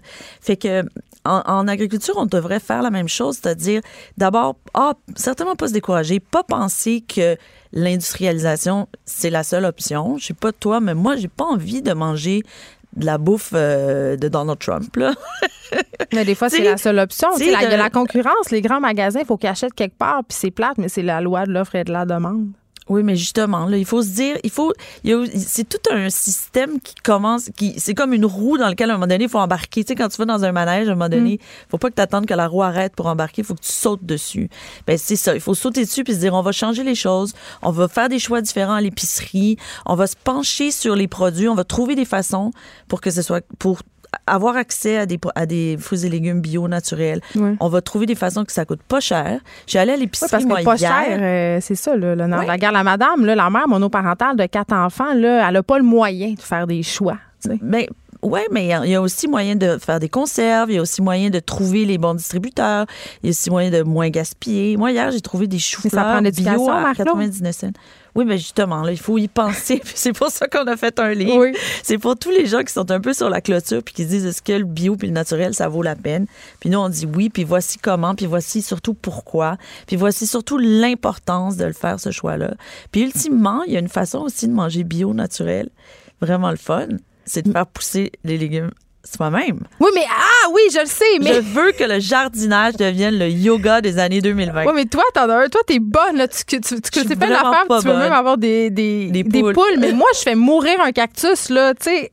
Sérieux, il va falloir que tu me convainques que je peux me faire un jardin dans ma cour de Rosemont. du yoga il y a 10 ans, je suis certaine. J'en ai jamais fait. Moi, j'ai renoncé au yoga. En tout cas, le jardinage, c'est bon pour la santé, c'est bon pour la terre, c'est bon pour la tête. Mais ça se peut faire sans ville, là. Puis ça ne coûte ben pas des millions, puis tu passes pas 18 heures par jour à faire tes semis, là. Non, non, non, non. Comment ça marche? On a plein de trucs dans le livre, on en parle.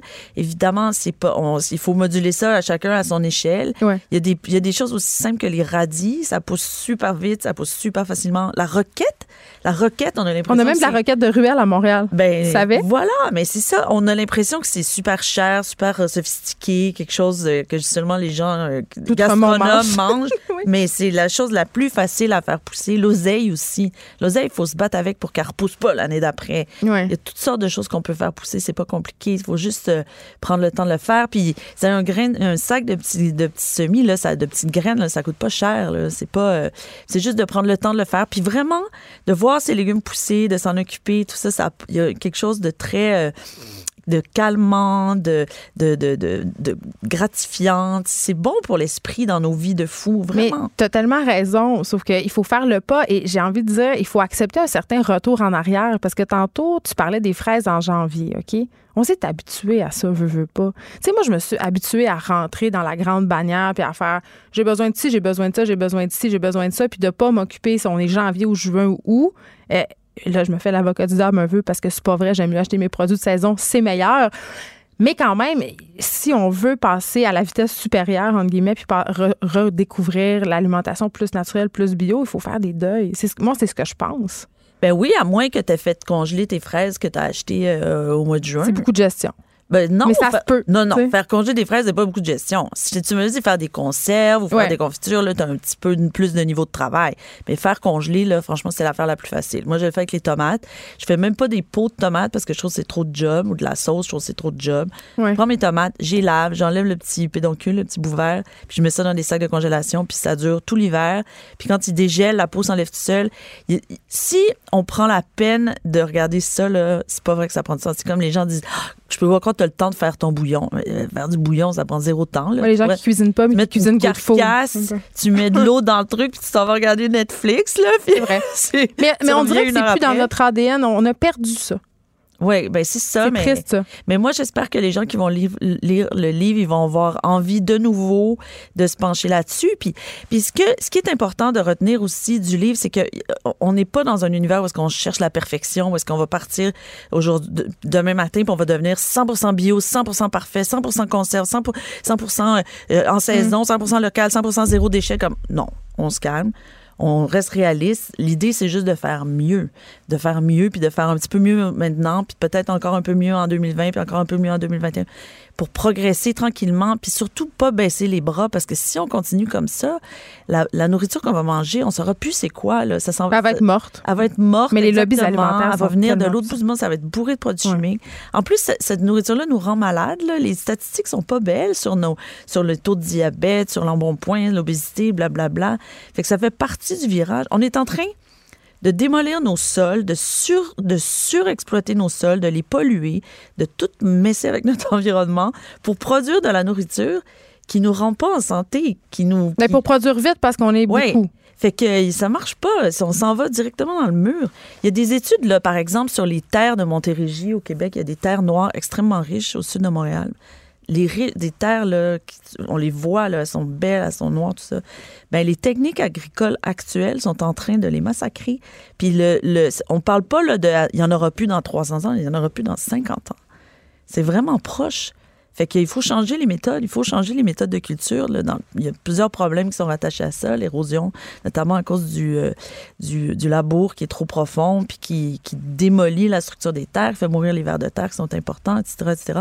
Fait que l'agriculture industrielle est en train de massacrer notre propre capacité de nous nourrir. Tiens, comme on, on, on, chauffe la maison avec le, avec le toit, avec le bois des murs. Là, il y a quelque chose d'absurde dans, dans la façon dont on utilise nos ressources. Mais les gens veulent continuer à manger deux poulets pour 12 C'est ça le problème. Ben, de plus en plus, les gens vont euh, switcher pour euh, bon, euh, accepter de manger des, des lentilles. des lentilles.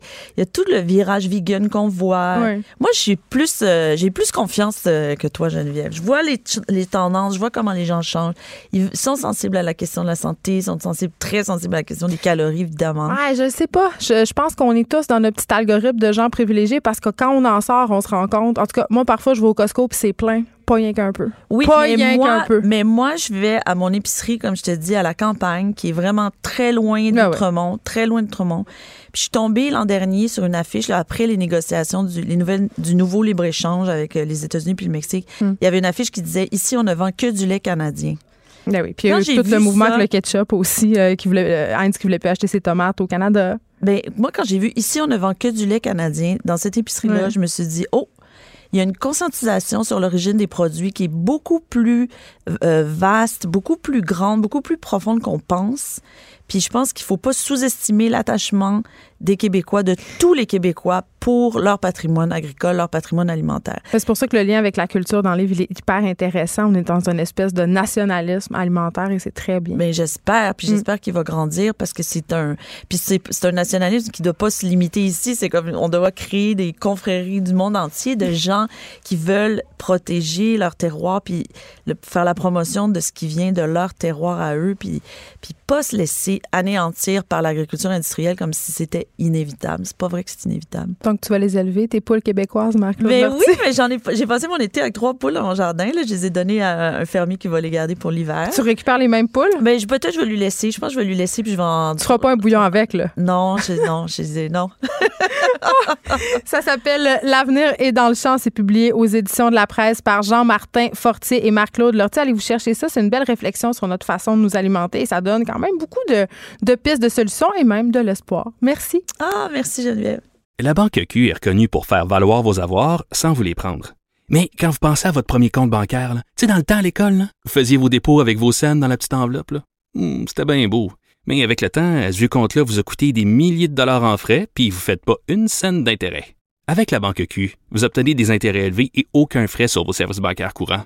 Autrement dit, ça fait pas mal plus de scènes dans votre enveloppe, ça. Banque Q, faites valoir vos avoirs. Visitez banqueq.ca pour en savoir plus. Les effrontés. Avec Geneviève Peterson. Les vrais enjeux, les vraies questions. Vous écoutez. Les effrontés. Bon, bon, bon, faisons un petit retour sur le débat qui fait rage en ce moment et qui divise la population québécoise. Euh, ce débat entre la ministre de la Culture et des Communications, Nathalie Roy, et la députée euh, solidaire Catherine Dorion. Elle est en ligne, Madame Dorion. Bonjour, Catherine. Allô? Euh, on va refaire une mise en contexte.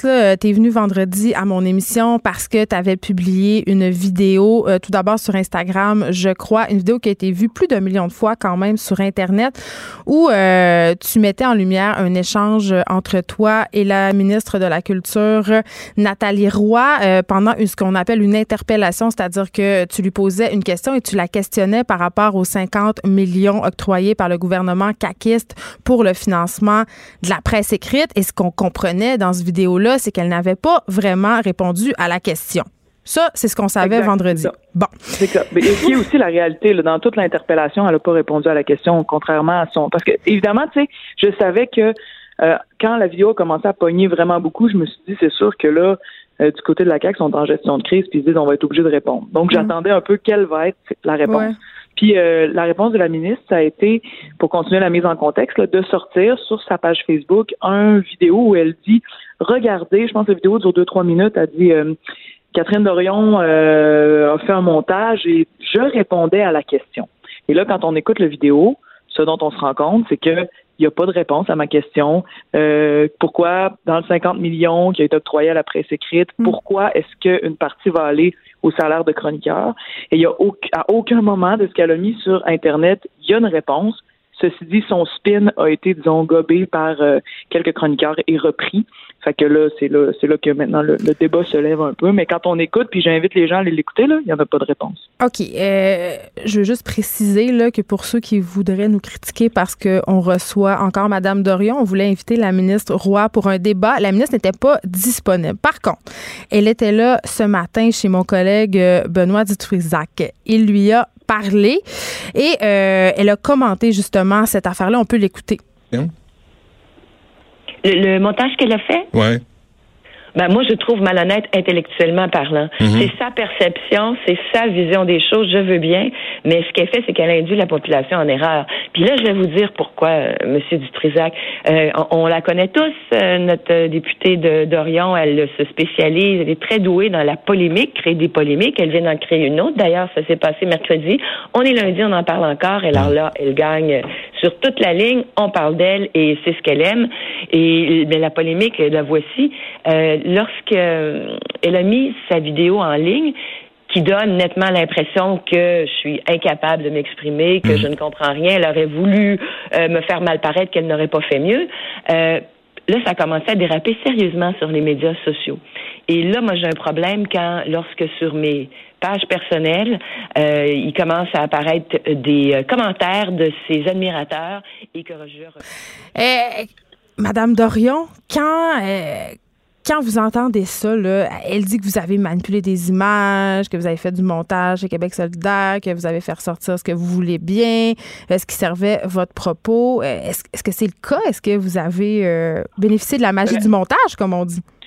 Il y a trois choses. ce que nous, on voulait faire euh, paraître dans ce montage-là, c'était pas euh, lié à la question médiatique, hein, la question des chroniqueurs. Je pense que tout le monde l'a compris. Ce qu'on voulait faire comprendre, c'était à quel point l'art de ne pas répondre aux questions est utilisé à fond la caisse par les ministres. Et plusieurs fois, j'ai dit, c'est pas la ministre Roy qui fait ça particulièrement, c'est tout le monde depuis des décennies.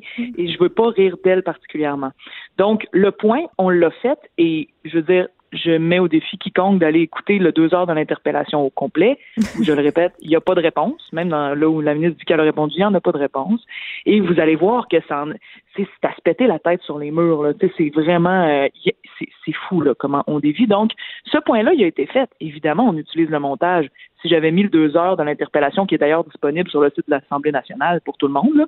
mais si je l'avais mis, euh, j'aurais pas. Évidemment, le montage, c'est une forme mm. d'écriture aujourd'hui. Tu sais, moi, j'ai pas honte de ça. L'autre affaire, c'est que là, la ministre dit euh, dans l'extrait qu'on vient d'écouter que ben, elle me fait dans le fond des attaques personnelles. Tu sais, elle aime faire parler d'elle, tout ça. Puis, non, mais ça, c'est pas juste elle qui dit ça. Là. Tout le monde, beaucoup de gens pensent que tu es en bon français une attention whore. Ben, ben c'est un, c'est le spin qui, qui est fait contre moi. Tu sais, on est dans une dans une lutte pour faire avancer des idées. Mais moi, mm. quand j'ai fait parler de moi ou que ça a fait scandale, par exemple, quand j'ai milité pour le tramway, euh, on a parlé de la manière dont je l'ai faite. C'est pas moi qui ai décidé de me mettre dans tout le téléjournal puis toute la semaine pour, tu sais, moi, je voulais parler du tramway. Donc, hmm. quand ils disent qu'elle veut faire parler d'elle et non de ses dossiers, moi, c'est toujours en parlant de mes dossiers, c'est toujours en parlant de euh, d'un idéal de ce que devrait être l'Assemblée nationale que je finis par faire parler de moi. Je veux pas parler de moi, moi, là, c'est pas ça. Mais ce que je trouve dommage, c'est que elle, me fait des attaques personnelles alors que j'ai tellement fait attention à ne pas faire ça puis à ce qu'on tombe pas là-dedans dans mon vidéo. Je voulais pas faire ça. Mais c'est vrai quand même, euh, c'est vrai que tu l'as bien souligné vendredi quand tu es venu et tantôt aussi. Et ce que je trouve un peu euh, déplorable, euh, c'est que Nathalie Roy dit que depuis la publication de la vidéo, elle a reçu beaucoup de messages haineux sur les médias sociaux, tu sais. Ça, c'est grave. Ça, c'est vraiment grave. Puis honnêtement, je sais pas qui a fait ça je sais pas, euh, mais tu sais, comme ça nous arrive et ça nous arrive beaucoup plus aux femmes. Et ça, je suis complètement avec Nathalie Roy là-dessus. C'est inadmissible, c'est inacceptable, puis je l'incite même à porter plainte, comme ma collègue Christine Labrie l'a fait. C'est quelque chose qui ne doit pas arriver, c'est quelque chose qui doit cesser d'arriver. Ça n'a pas de bon sens.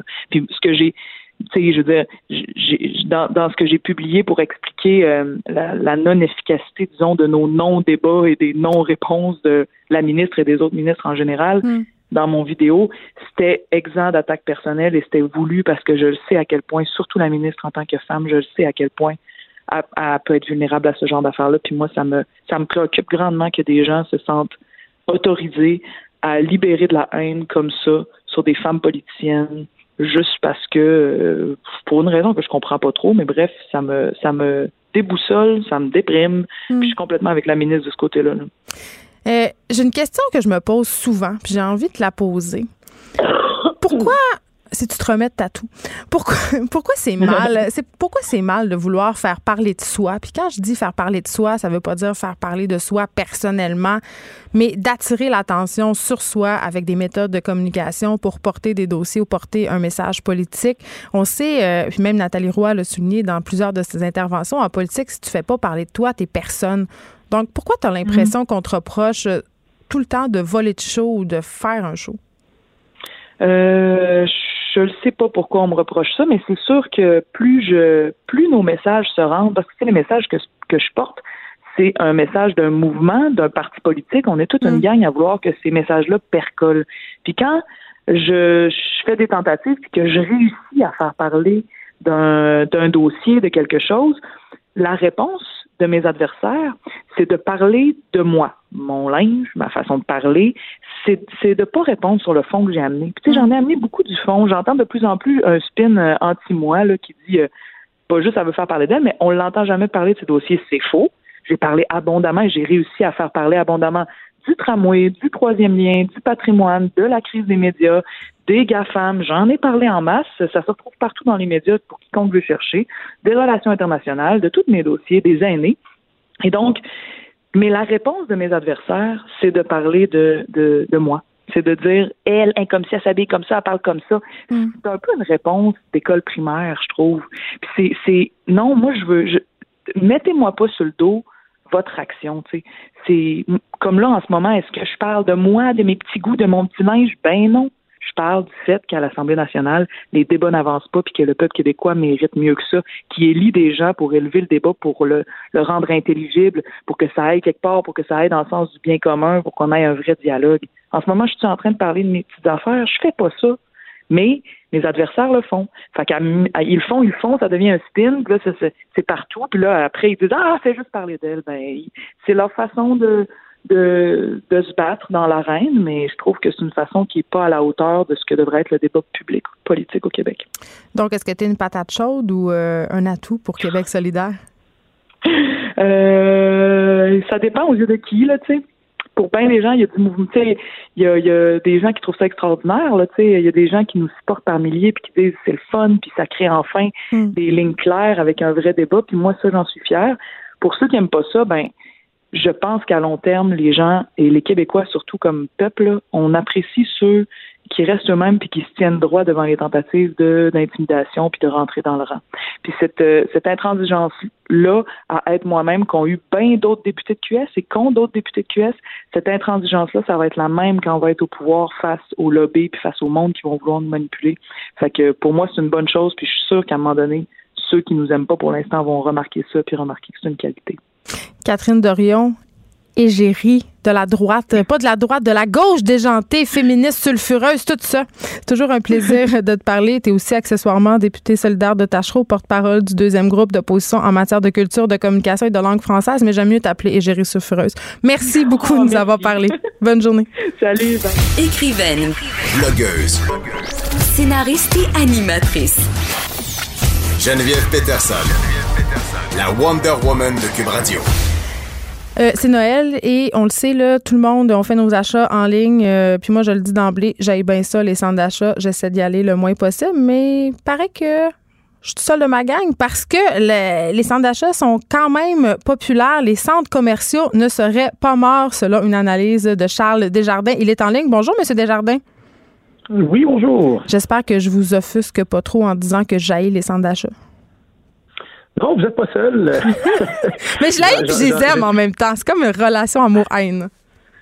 En fait, euh, en fait, faut comprendre les, centres d'achat, différentes catégories de centres d'achat. Hein. Donc, il y a les, euh, les centres d'achat de catégorie 1, donc euh, c'est le, Carrefour Laval, par exemple, est, de cette catégorie-là. Donc, c'est ce qu'on dit, c'est que ces, centres d'achat-là sont actuellement en, évolution et, deviennent des, milieux de vie avec de la, restauration, de la gastronomie, éventuellement des taux à condo qui vont venir s'établir euh, dans les centres, près mm. des centres d'achat, avec les centres d'achat, des, bureaux, euh, toutes sortes de choses. Donc, euh, les, centres d'achat deviennent réellement des, milieux de vie et, amènent à travers ça des, expériences que les consommateurs peuvent vivre.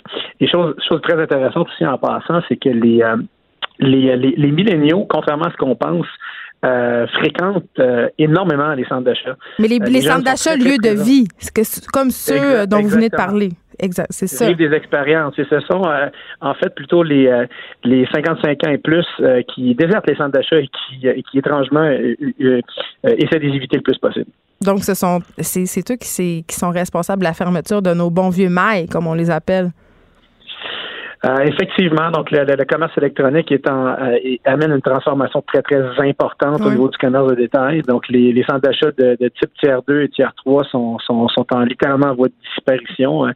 Euh, et les centres d'achat de tiers 1, eux, comme on dit, se, réinventent et offrent des expériences tout à fait nouvelles et, et, intéressantes pour les consommateurs qui, qui fréquentent ces lieux-là. Parlons-en de cette réinvention, Monsieur Desjardins. vous avez soulevé tantôt l'alimentation, qui est un domaine qu'on explore particulièrement euh, dans les nouveaux centres commerciaux, ceux qu'on aime, euh, les centres d'achat d'expérience, comme je les appelle.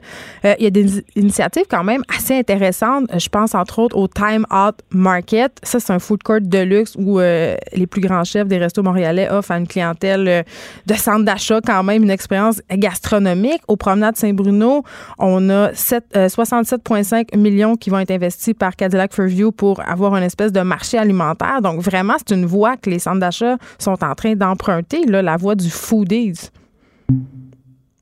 Ah, il est parti. Est-ce qu'on l'a encore avec nous?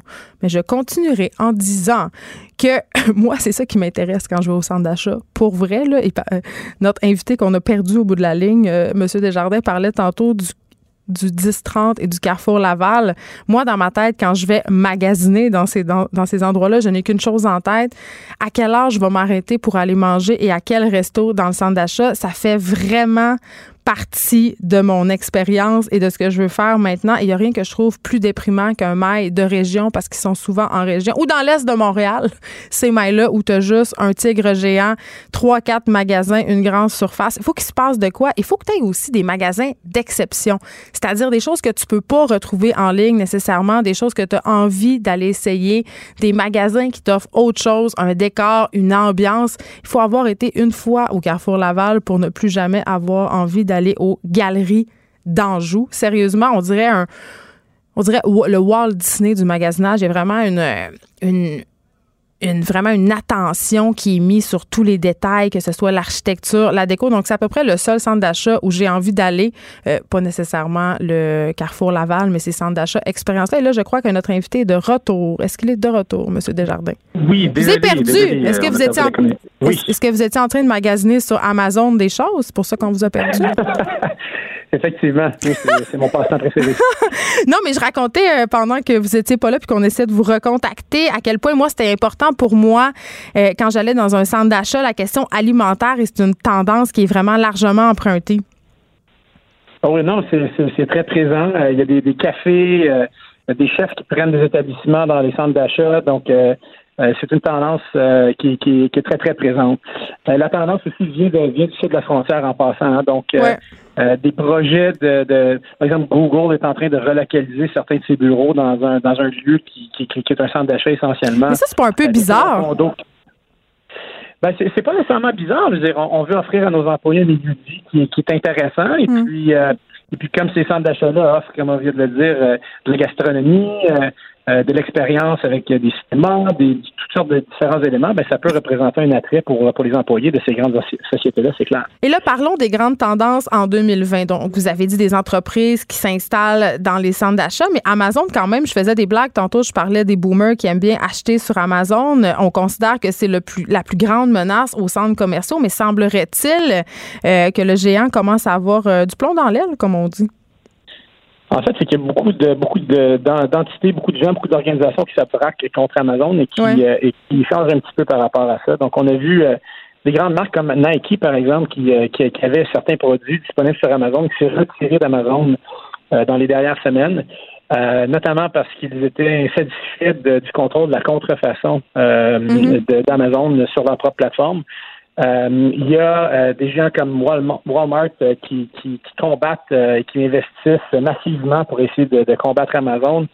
il y a des, marchands qui, essaient justement de, s'attaquer à Amazon. Donc, bref, on pense que cette bataille-là contre Amazon est en train de s'intensifier et que euh, ultimement, il, va tranquillement, pas vite, y avoir un retournement au niveau de la tendance euh, de domination qu'on voit auprès d'Amazon dans le marché. Puis il y a la question des données personnelles aussi, je pense, qui préoccupe de plus en plus les gens.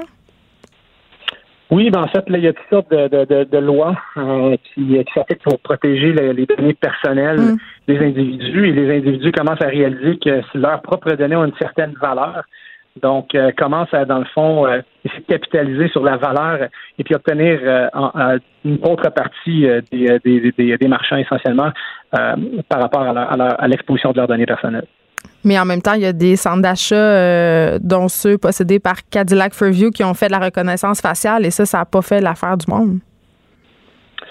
Ben, il y, en a qui sont effectivement qui sont, sont pas nécessairement très confortables avec ça, mais, mais ultimement, les consommateurs, je pense en vaste majorité, euh, soit que les, les, détaillants, les marchands leur offrent une expérience qui leur est personnalisée hmm. euh, et euh, ultimement d'apprendre à comprendre ce que les consommateurs font, les reconnaître, ultimement permet d'offrir une expérience autrement plus pertinente et, euh, personnalisé euh, aux, individus. Ben, je sais pas, moi, monsieur. Je sais pas, moi, monsieur Desjardins, si je trouve ça, je trouve plutôt que c'est une façon d'accumuler des données pour nous euh, justement faire des fiches pour vendre ça à d'autres entreprises. Je pense pas que ça soit très populaire auprès de la clientèle, bien honnêtement, et sauf votre respect. Non, mais vous avez droit à votre opinion. Il y a, des, c'est sûr qu'il y, a des débats à ce niveau-là. il y a quand même des sondages, par contre, qui ont eu lieu par le passé pour, pour demander aux gens bien entendu dans le respect de leurs données personnelles. Donc, il faut pas ah. comprendre que la donnée est anonymisée, donc euh, elle n'est pas euh, elle n'est pas associée nécessairement à, votre adresse et, à vos informations mm. personnelles, mais, euh, mais que les, consommateurs s'attendaient à ce que leurs leur marchands les, reconnaissent et puis leur offrent une, expérience personnalisée. Pensez juste quand vous êtes dans un magasin, si, vous, allez là depuis plusieurs années mm. et, que, le vendeur vous reconnaît par, par votre nom, puis vous amène vous montrer des produits là, qui, qui sait que vous allez aimer, euh, ben, ça fait de votre expérience clairement quelque chose de, plus, de plus agréable et vous êtes susceptible de, vouloir retourner auprès de ce marchand-là. Donc, si on, si on retire la notion de technologie derrière ça et, et, de, de, données confidentielles, puis qu'on regarde euh, ce que les gens s'attendent, ben, recevoir une expérience de cette nature-là est, très séduisant pour, pour les gens. Mais ce que j'aime, c'est qu'ils me reconnaissent pour vrai, pas qu'il y ait une fiche avec ma face. Mais en tout cas, on pourrait s'ostiner longtemps. Monsieur Desjardins, merci, vice-président principal d'Absolunet. On se parlait par rapport euh, à cette popularité quand même grandissante des centres commerciaux qui ne seraient pas morts malgré la popularité du magasinage en ligne. Merci beaucoup de nous avoir parlé. La Banque Q est reconnue pour faire valoir vos avoirs sans vous les prendre. Mais quand vous pensez à votre premier compte bancaire, tu sais, dans le temps à l'école, vous faisiez vos dépôts avec vos scènes dans la petite enveloppe. Hmm, c'était bien beau. Mais avec le temps, ce vieux compte-là vous a coûté des milliers de dollars en frais, puis vous ne faites pas une scène d'intérêt. Avec la banque Q, vous obtenez des intérêts élevés et aucun frais sur vos services bancaires courants. Autrement dit, ça fait pas mal plus de scènes dans votre enveloppe, ça. Banque Q, faites valoir vos avoirs. Visitez banqueq.ca pour en savoir plus. Écrivaine. Blogueuse. Scénariste et animatrice. Geneviève Peterson. La Wonder Woman de Cube Radio. Élise Jeté, salut. Allô Geneviève. Dernière chronique de 2019. Oui. À Auger Fronté. Je suis assez fière de nous. On a eu une belle année en culture quand même. On a eu une belle année, puis j'ose croire qu'on a fait découvrir des choses à des gens. Ben toi en particulier, moi j'ai pas mal juste chialé. J'ai dit qu'il y avait des chansons tristes. je travaille très fort dans le coin pour faire découvrir des choses. Ben oui, puis je trouve ça assez intéressant parce que souvent, euh, justement, t'offres euh, un éventail de styles et parfois c'est surprenant. T'as des, as des goûts bizarres. J'aime ça quand tu sors euh, surprise de ton studio, Geneviève. Ça m'arrive souvent.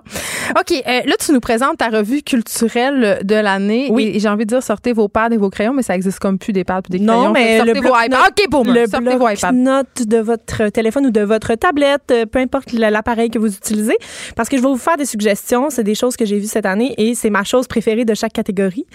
Oh! Et euh, donc, c'est vraiment mes préférences personnelles. Fait que ça, ça se peut que ça soit plate finalement. C'est nullement objectif, sachez-le. Il y a Ce pas n'est pas un travail journalistique. Non, c'est ça. Mais euh, de, de moi- mon point de vue critique, ce sont les meilleures choses culturelles de l'année. Premièrement, le, mon film québécois préféré de l'année. Est-ce que t'en as un, toi, Geneviève? Un film québécois de l'année, ben, je pense que ça serait euh, Jeune Juliette. OK. J'ai aimé beaucoup J'ai ça. beaucoup aimé Jeanne Juliette, mais euh, j'ai donné mon étoile à Il pleuvait des oiseaux. Ah! Ah, elle va pleurer. Elle est fâchée. Ça sort euh, là, là, sur euh, vidéo, sur euh, commande-demande. Parce que tu l'as pas vu pendant encore. le temps des ça? fêtes. Non. OK, mais c'est correct. Parce que ça va te faire une activité pour le temps des fêtes. Parce qu'il faut pas, que tu vois ce film-là. C'est un drame, mais un drame joli. Je m'explique. Euh, premièrement, donc, c'est scénarisé par Louise Archambault avec Catherine Léger, d'après le roman de Jocelyne Saucier, que moi, j'avais beaucoup aimé. Et euh, donc, on rencontre Tom et Charlie, qui sont euh, Rémi Girard et Gilbert Scott. Ah, on les a jamais vus. On les a jamais vus, eux pense, autres sont nouveaux. Euh, ils vivent dans le bois euh, parce qu'ils veulent rien savoir de personne. Ils veulent euh, vivre par eux-mêmes sans avoir à rendre de compte. Et ils rencontrent, euh, ben, il y a Gertrude, en fait, qui est jouée par André Lachapelle. Ça, Quelle un beau magnifique- nom. Quelle magnifique dame, André Lachapelle. Je, je- je l'ai toujours trouvée magnifique, cette dame-là. Et euh, je veux pas pas, morte, commenter là? ta face, mais non. Mais le, C'est pas elle qui est morte? non. Et euh, elle les supplie de pouvoir se joindre à eux pour éviter de retourner là où elle était, c'est-à-dire qu'elle était internée. Et là, euh, on jongle avec euh, des émotions, mais on, on, Un beau film Noël. on, on s'apitoie pas, en fait. Ah. Il y a une belle leçon sur le besoin d'être aimé, le droit aussi de choisir de ce, euh, ce qu'on veut faire de sa propre vie là, sans avoir à répondre aux standards ou à ce que les autres nous disent de faire. Il paraît qu'il y a une scène de sexualité entre des vieilles personnes. Oui, Geneviève, il y a une scène de sexualité. Juste pour ça, je trouve que c'est le fun. À partir du 17 décembre, en exclusivité sur Illico et les jetés. Ah bon, hein, la belle affaire. Je voulais même pas faire de plug, puis j'en fais une. Mais je suis là pour ça. Euh, donc, euh, l'adaptation du roman est faite avec beaucoup de finesse et je recommande euh, ce film-là. Un roman de Jocelyne Saucier. Oui.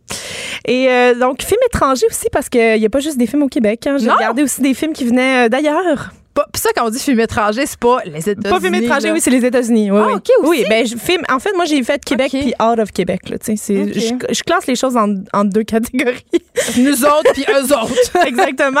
Euh, c'est un film américain, euh, effectivement, qui, puis d'habitude, là, c'est ça, tu chiales tout le temps que j'ai de la musique triste, des affaires tristes. Là, euh, j'avais envie de te suggérer une comédie parce Ouais. que c'est rare que on parle des comédies comme étant des grands films. Ça arrive pas souvent. Tu sais, souvent. Quand c'est le cas, c'est tellement bon. Exactement. Et je vais remédier à la situation. Le film Booksmart, est-ce que tu as vu Non, ce pas vu. Non. Ça met en vedette deux adolescentes, Caitlin Dever qui joue Amy et euh, Benny Falstein qui joue Molly. Et là, euh, les deux filles, donc deux adolescentes, euh, je te parlais, tu sais, la, la semaine dernière.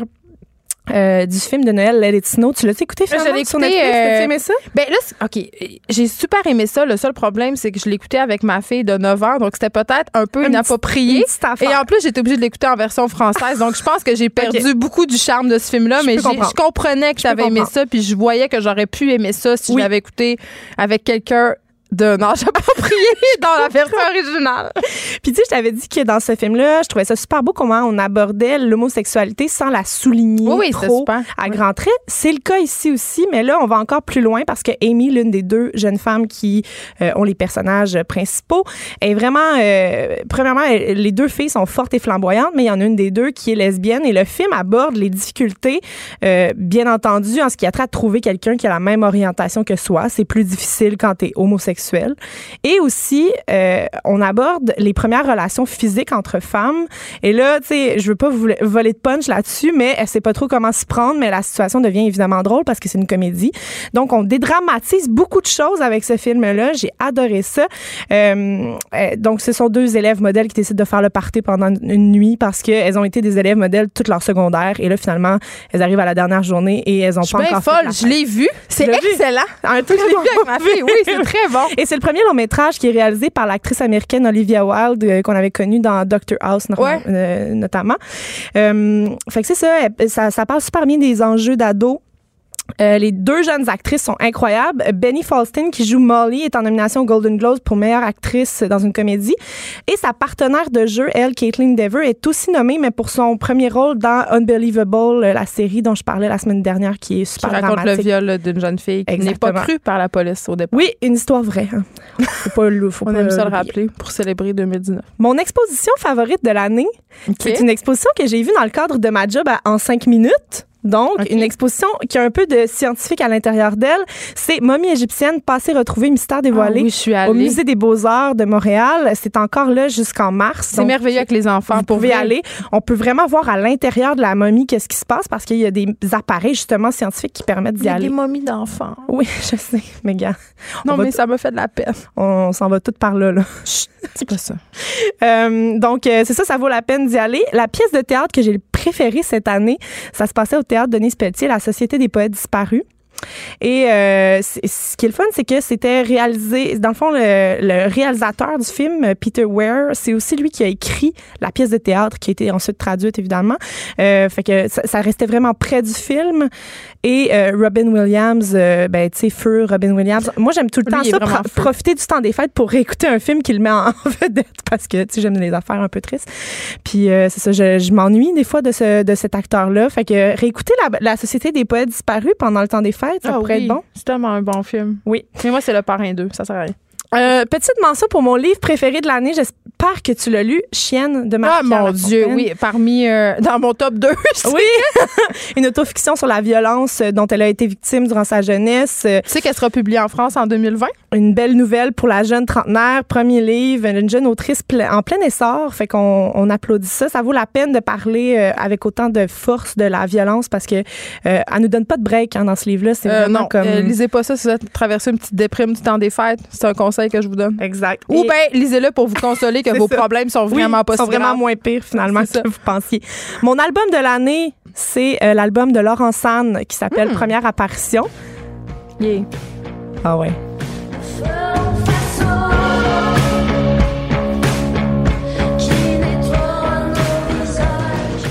C'est sorti au début du mois de février. Laurent Sand, on avait pu la découvrir au Francouverte 2018. Elle avait fait la finale et euh, elle a vraiment une poésie singulière. Son ben, c'est pas mal l'équivalent de se promener en, Cad- en Cadillac. Euh, Ce qui me parle ce qui énormément. me parle énormément. Fait que si vous n'avez pas euh, encore dans vos mains l'album Première apparition, il faut se le procurer pendant les fêtes et l'écouter au complet. Sinon, mon spectacle de l'année, la grande musique d'Alexandra Streliski. Ah mon Dieu, j'ai écouté ça dimanche matin.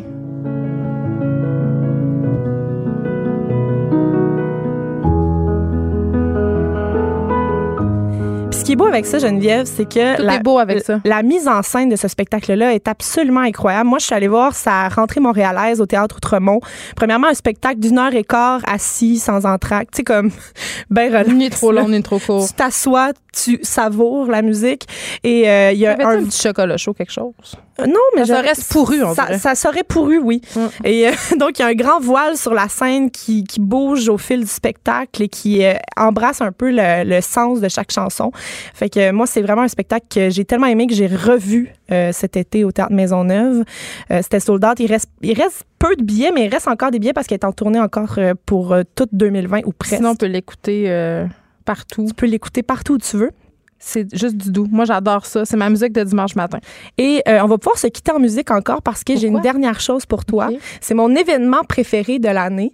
Et Là, mon le spectacle, l'événement. Oui, non, non, mais tu vas comprendre, c'est que euh, on s'en est parlé beaucoup parce que euh, il y a eu cinq Québécois sur la courte liste du Polaris. Oui, le prix. Et le fait que cinq albums québécois fassent la courte liste du prix Polaris, c'était vraiment un, un exploit, puis ça m'a vraiment euh, touché, ça m'a marqué cette année. Ça allait droit à ton cœur. C'est allé- allé droit à mon cœur et j'en profite donc pour qu'on se laisse en musique avec Les Louanges qui faisait partie de la courte liste et une chanson Parkex qui fait partie de son expansion pack. Moi, j'ai écouté ça aussi en fait semaine. Coudon. le EP, passé? le EP là, qui vient Cinq le chansons, conclure, hein, tout nouvelles, ça. Cinq euh. chansons juste pour te titiller puis te garder en haleine jusqu'à la prochaine fois. J'ai acheté le vinyle des louanges et les jeter et c'est absolument agréable d'écouter ça en vinyle. Mais là c'est parce que t'écoutes pas de vinyle d'habitude? Non, mais. Ben.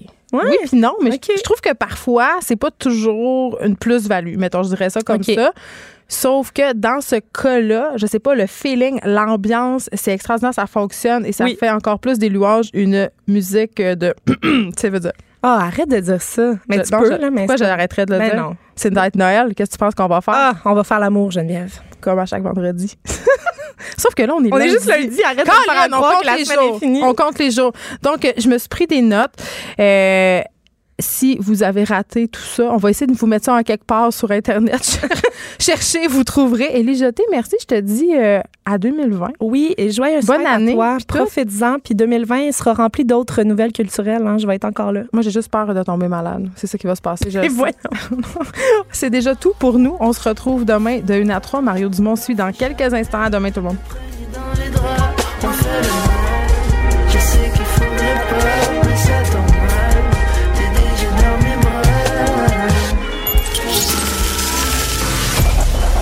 Cette émission est maintenant disponible en podcast. Rendez-vous dans la section balado de l'application ou du site cube.radio pour une écoute sur mesure en tout temps. Cube Radio, autrement dit. Et maintenant, autrement écouté.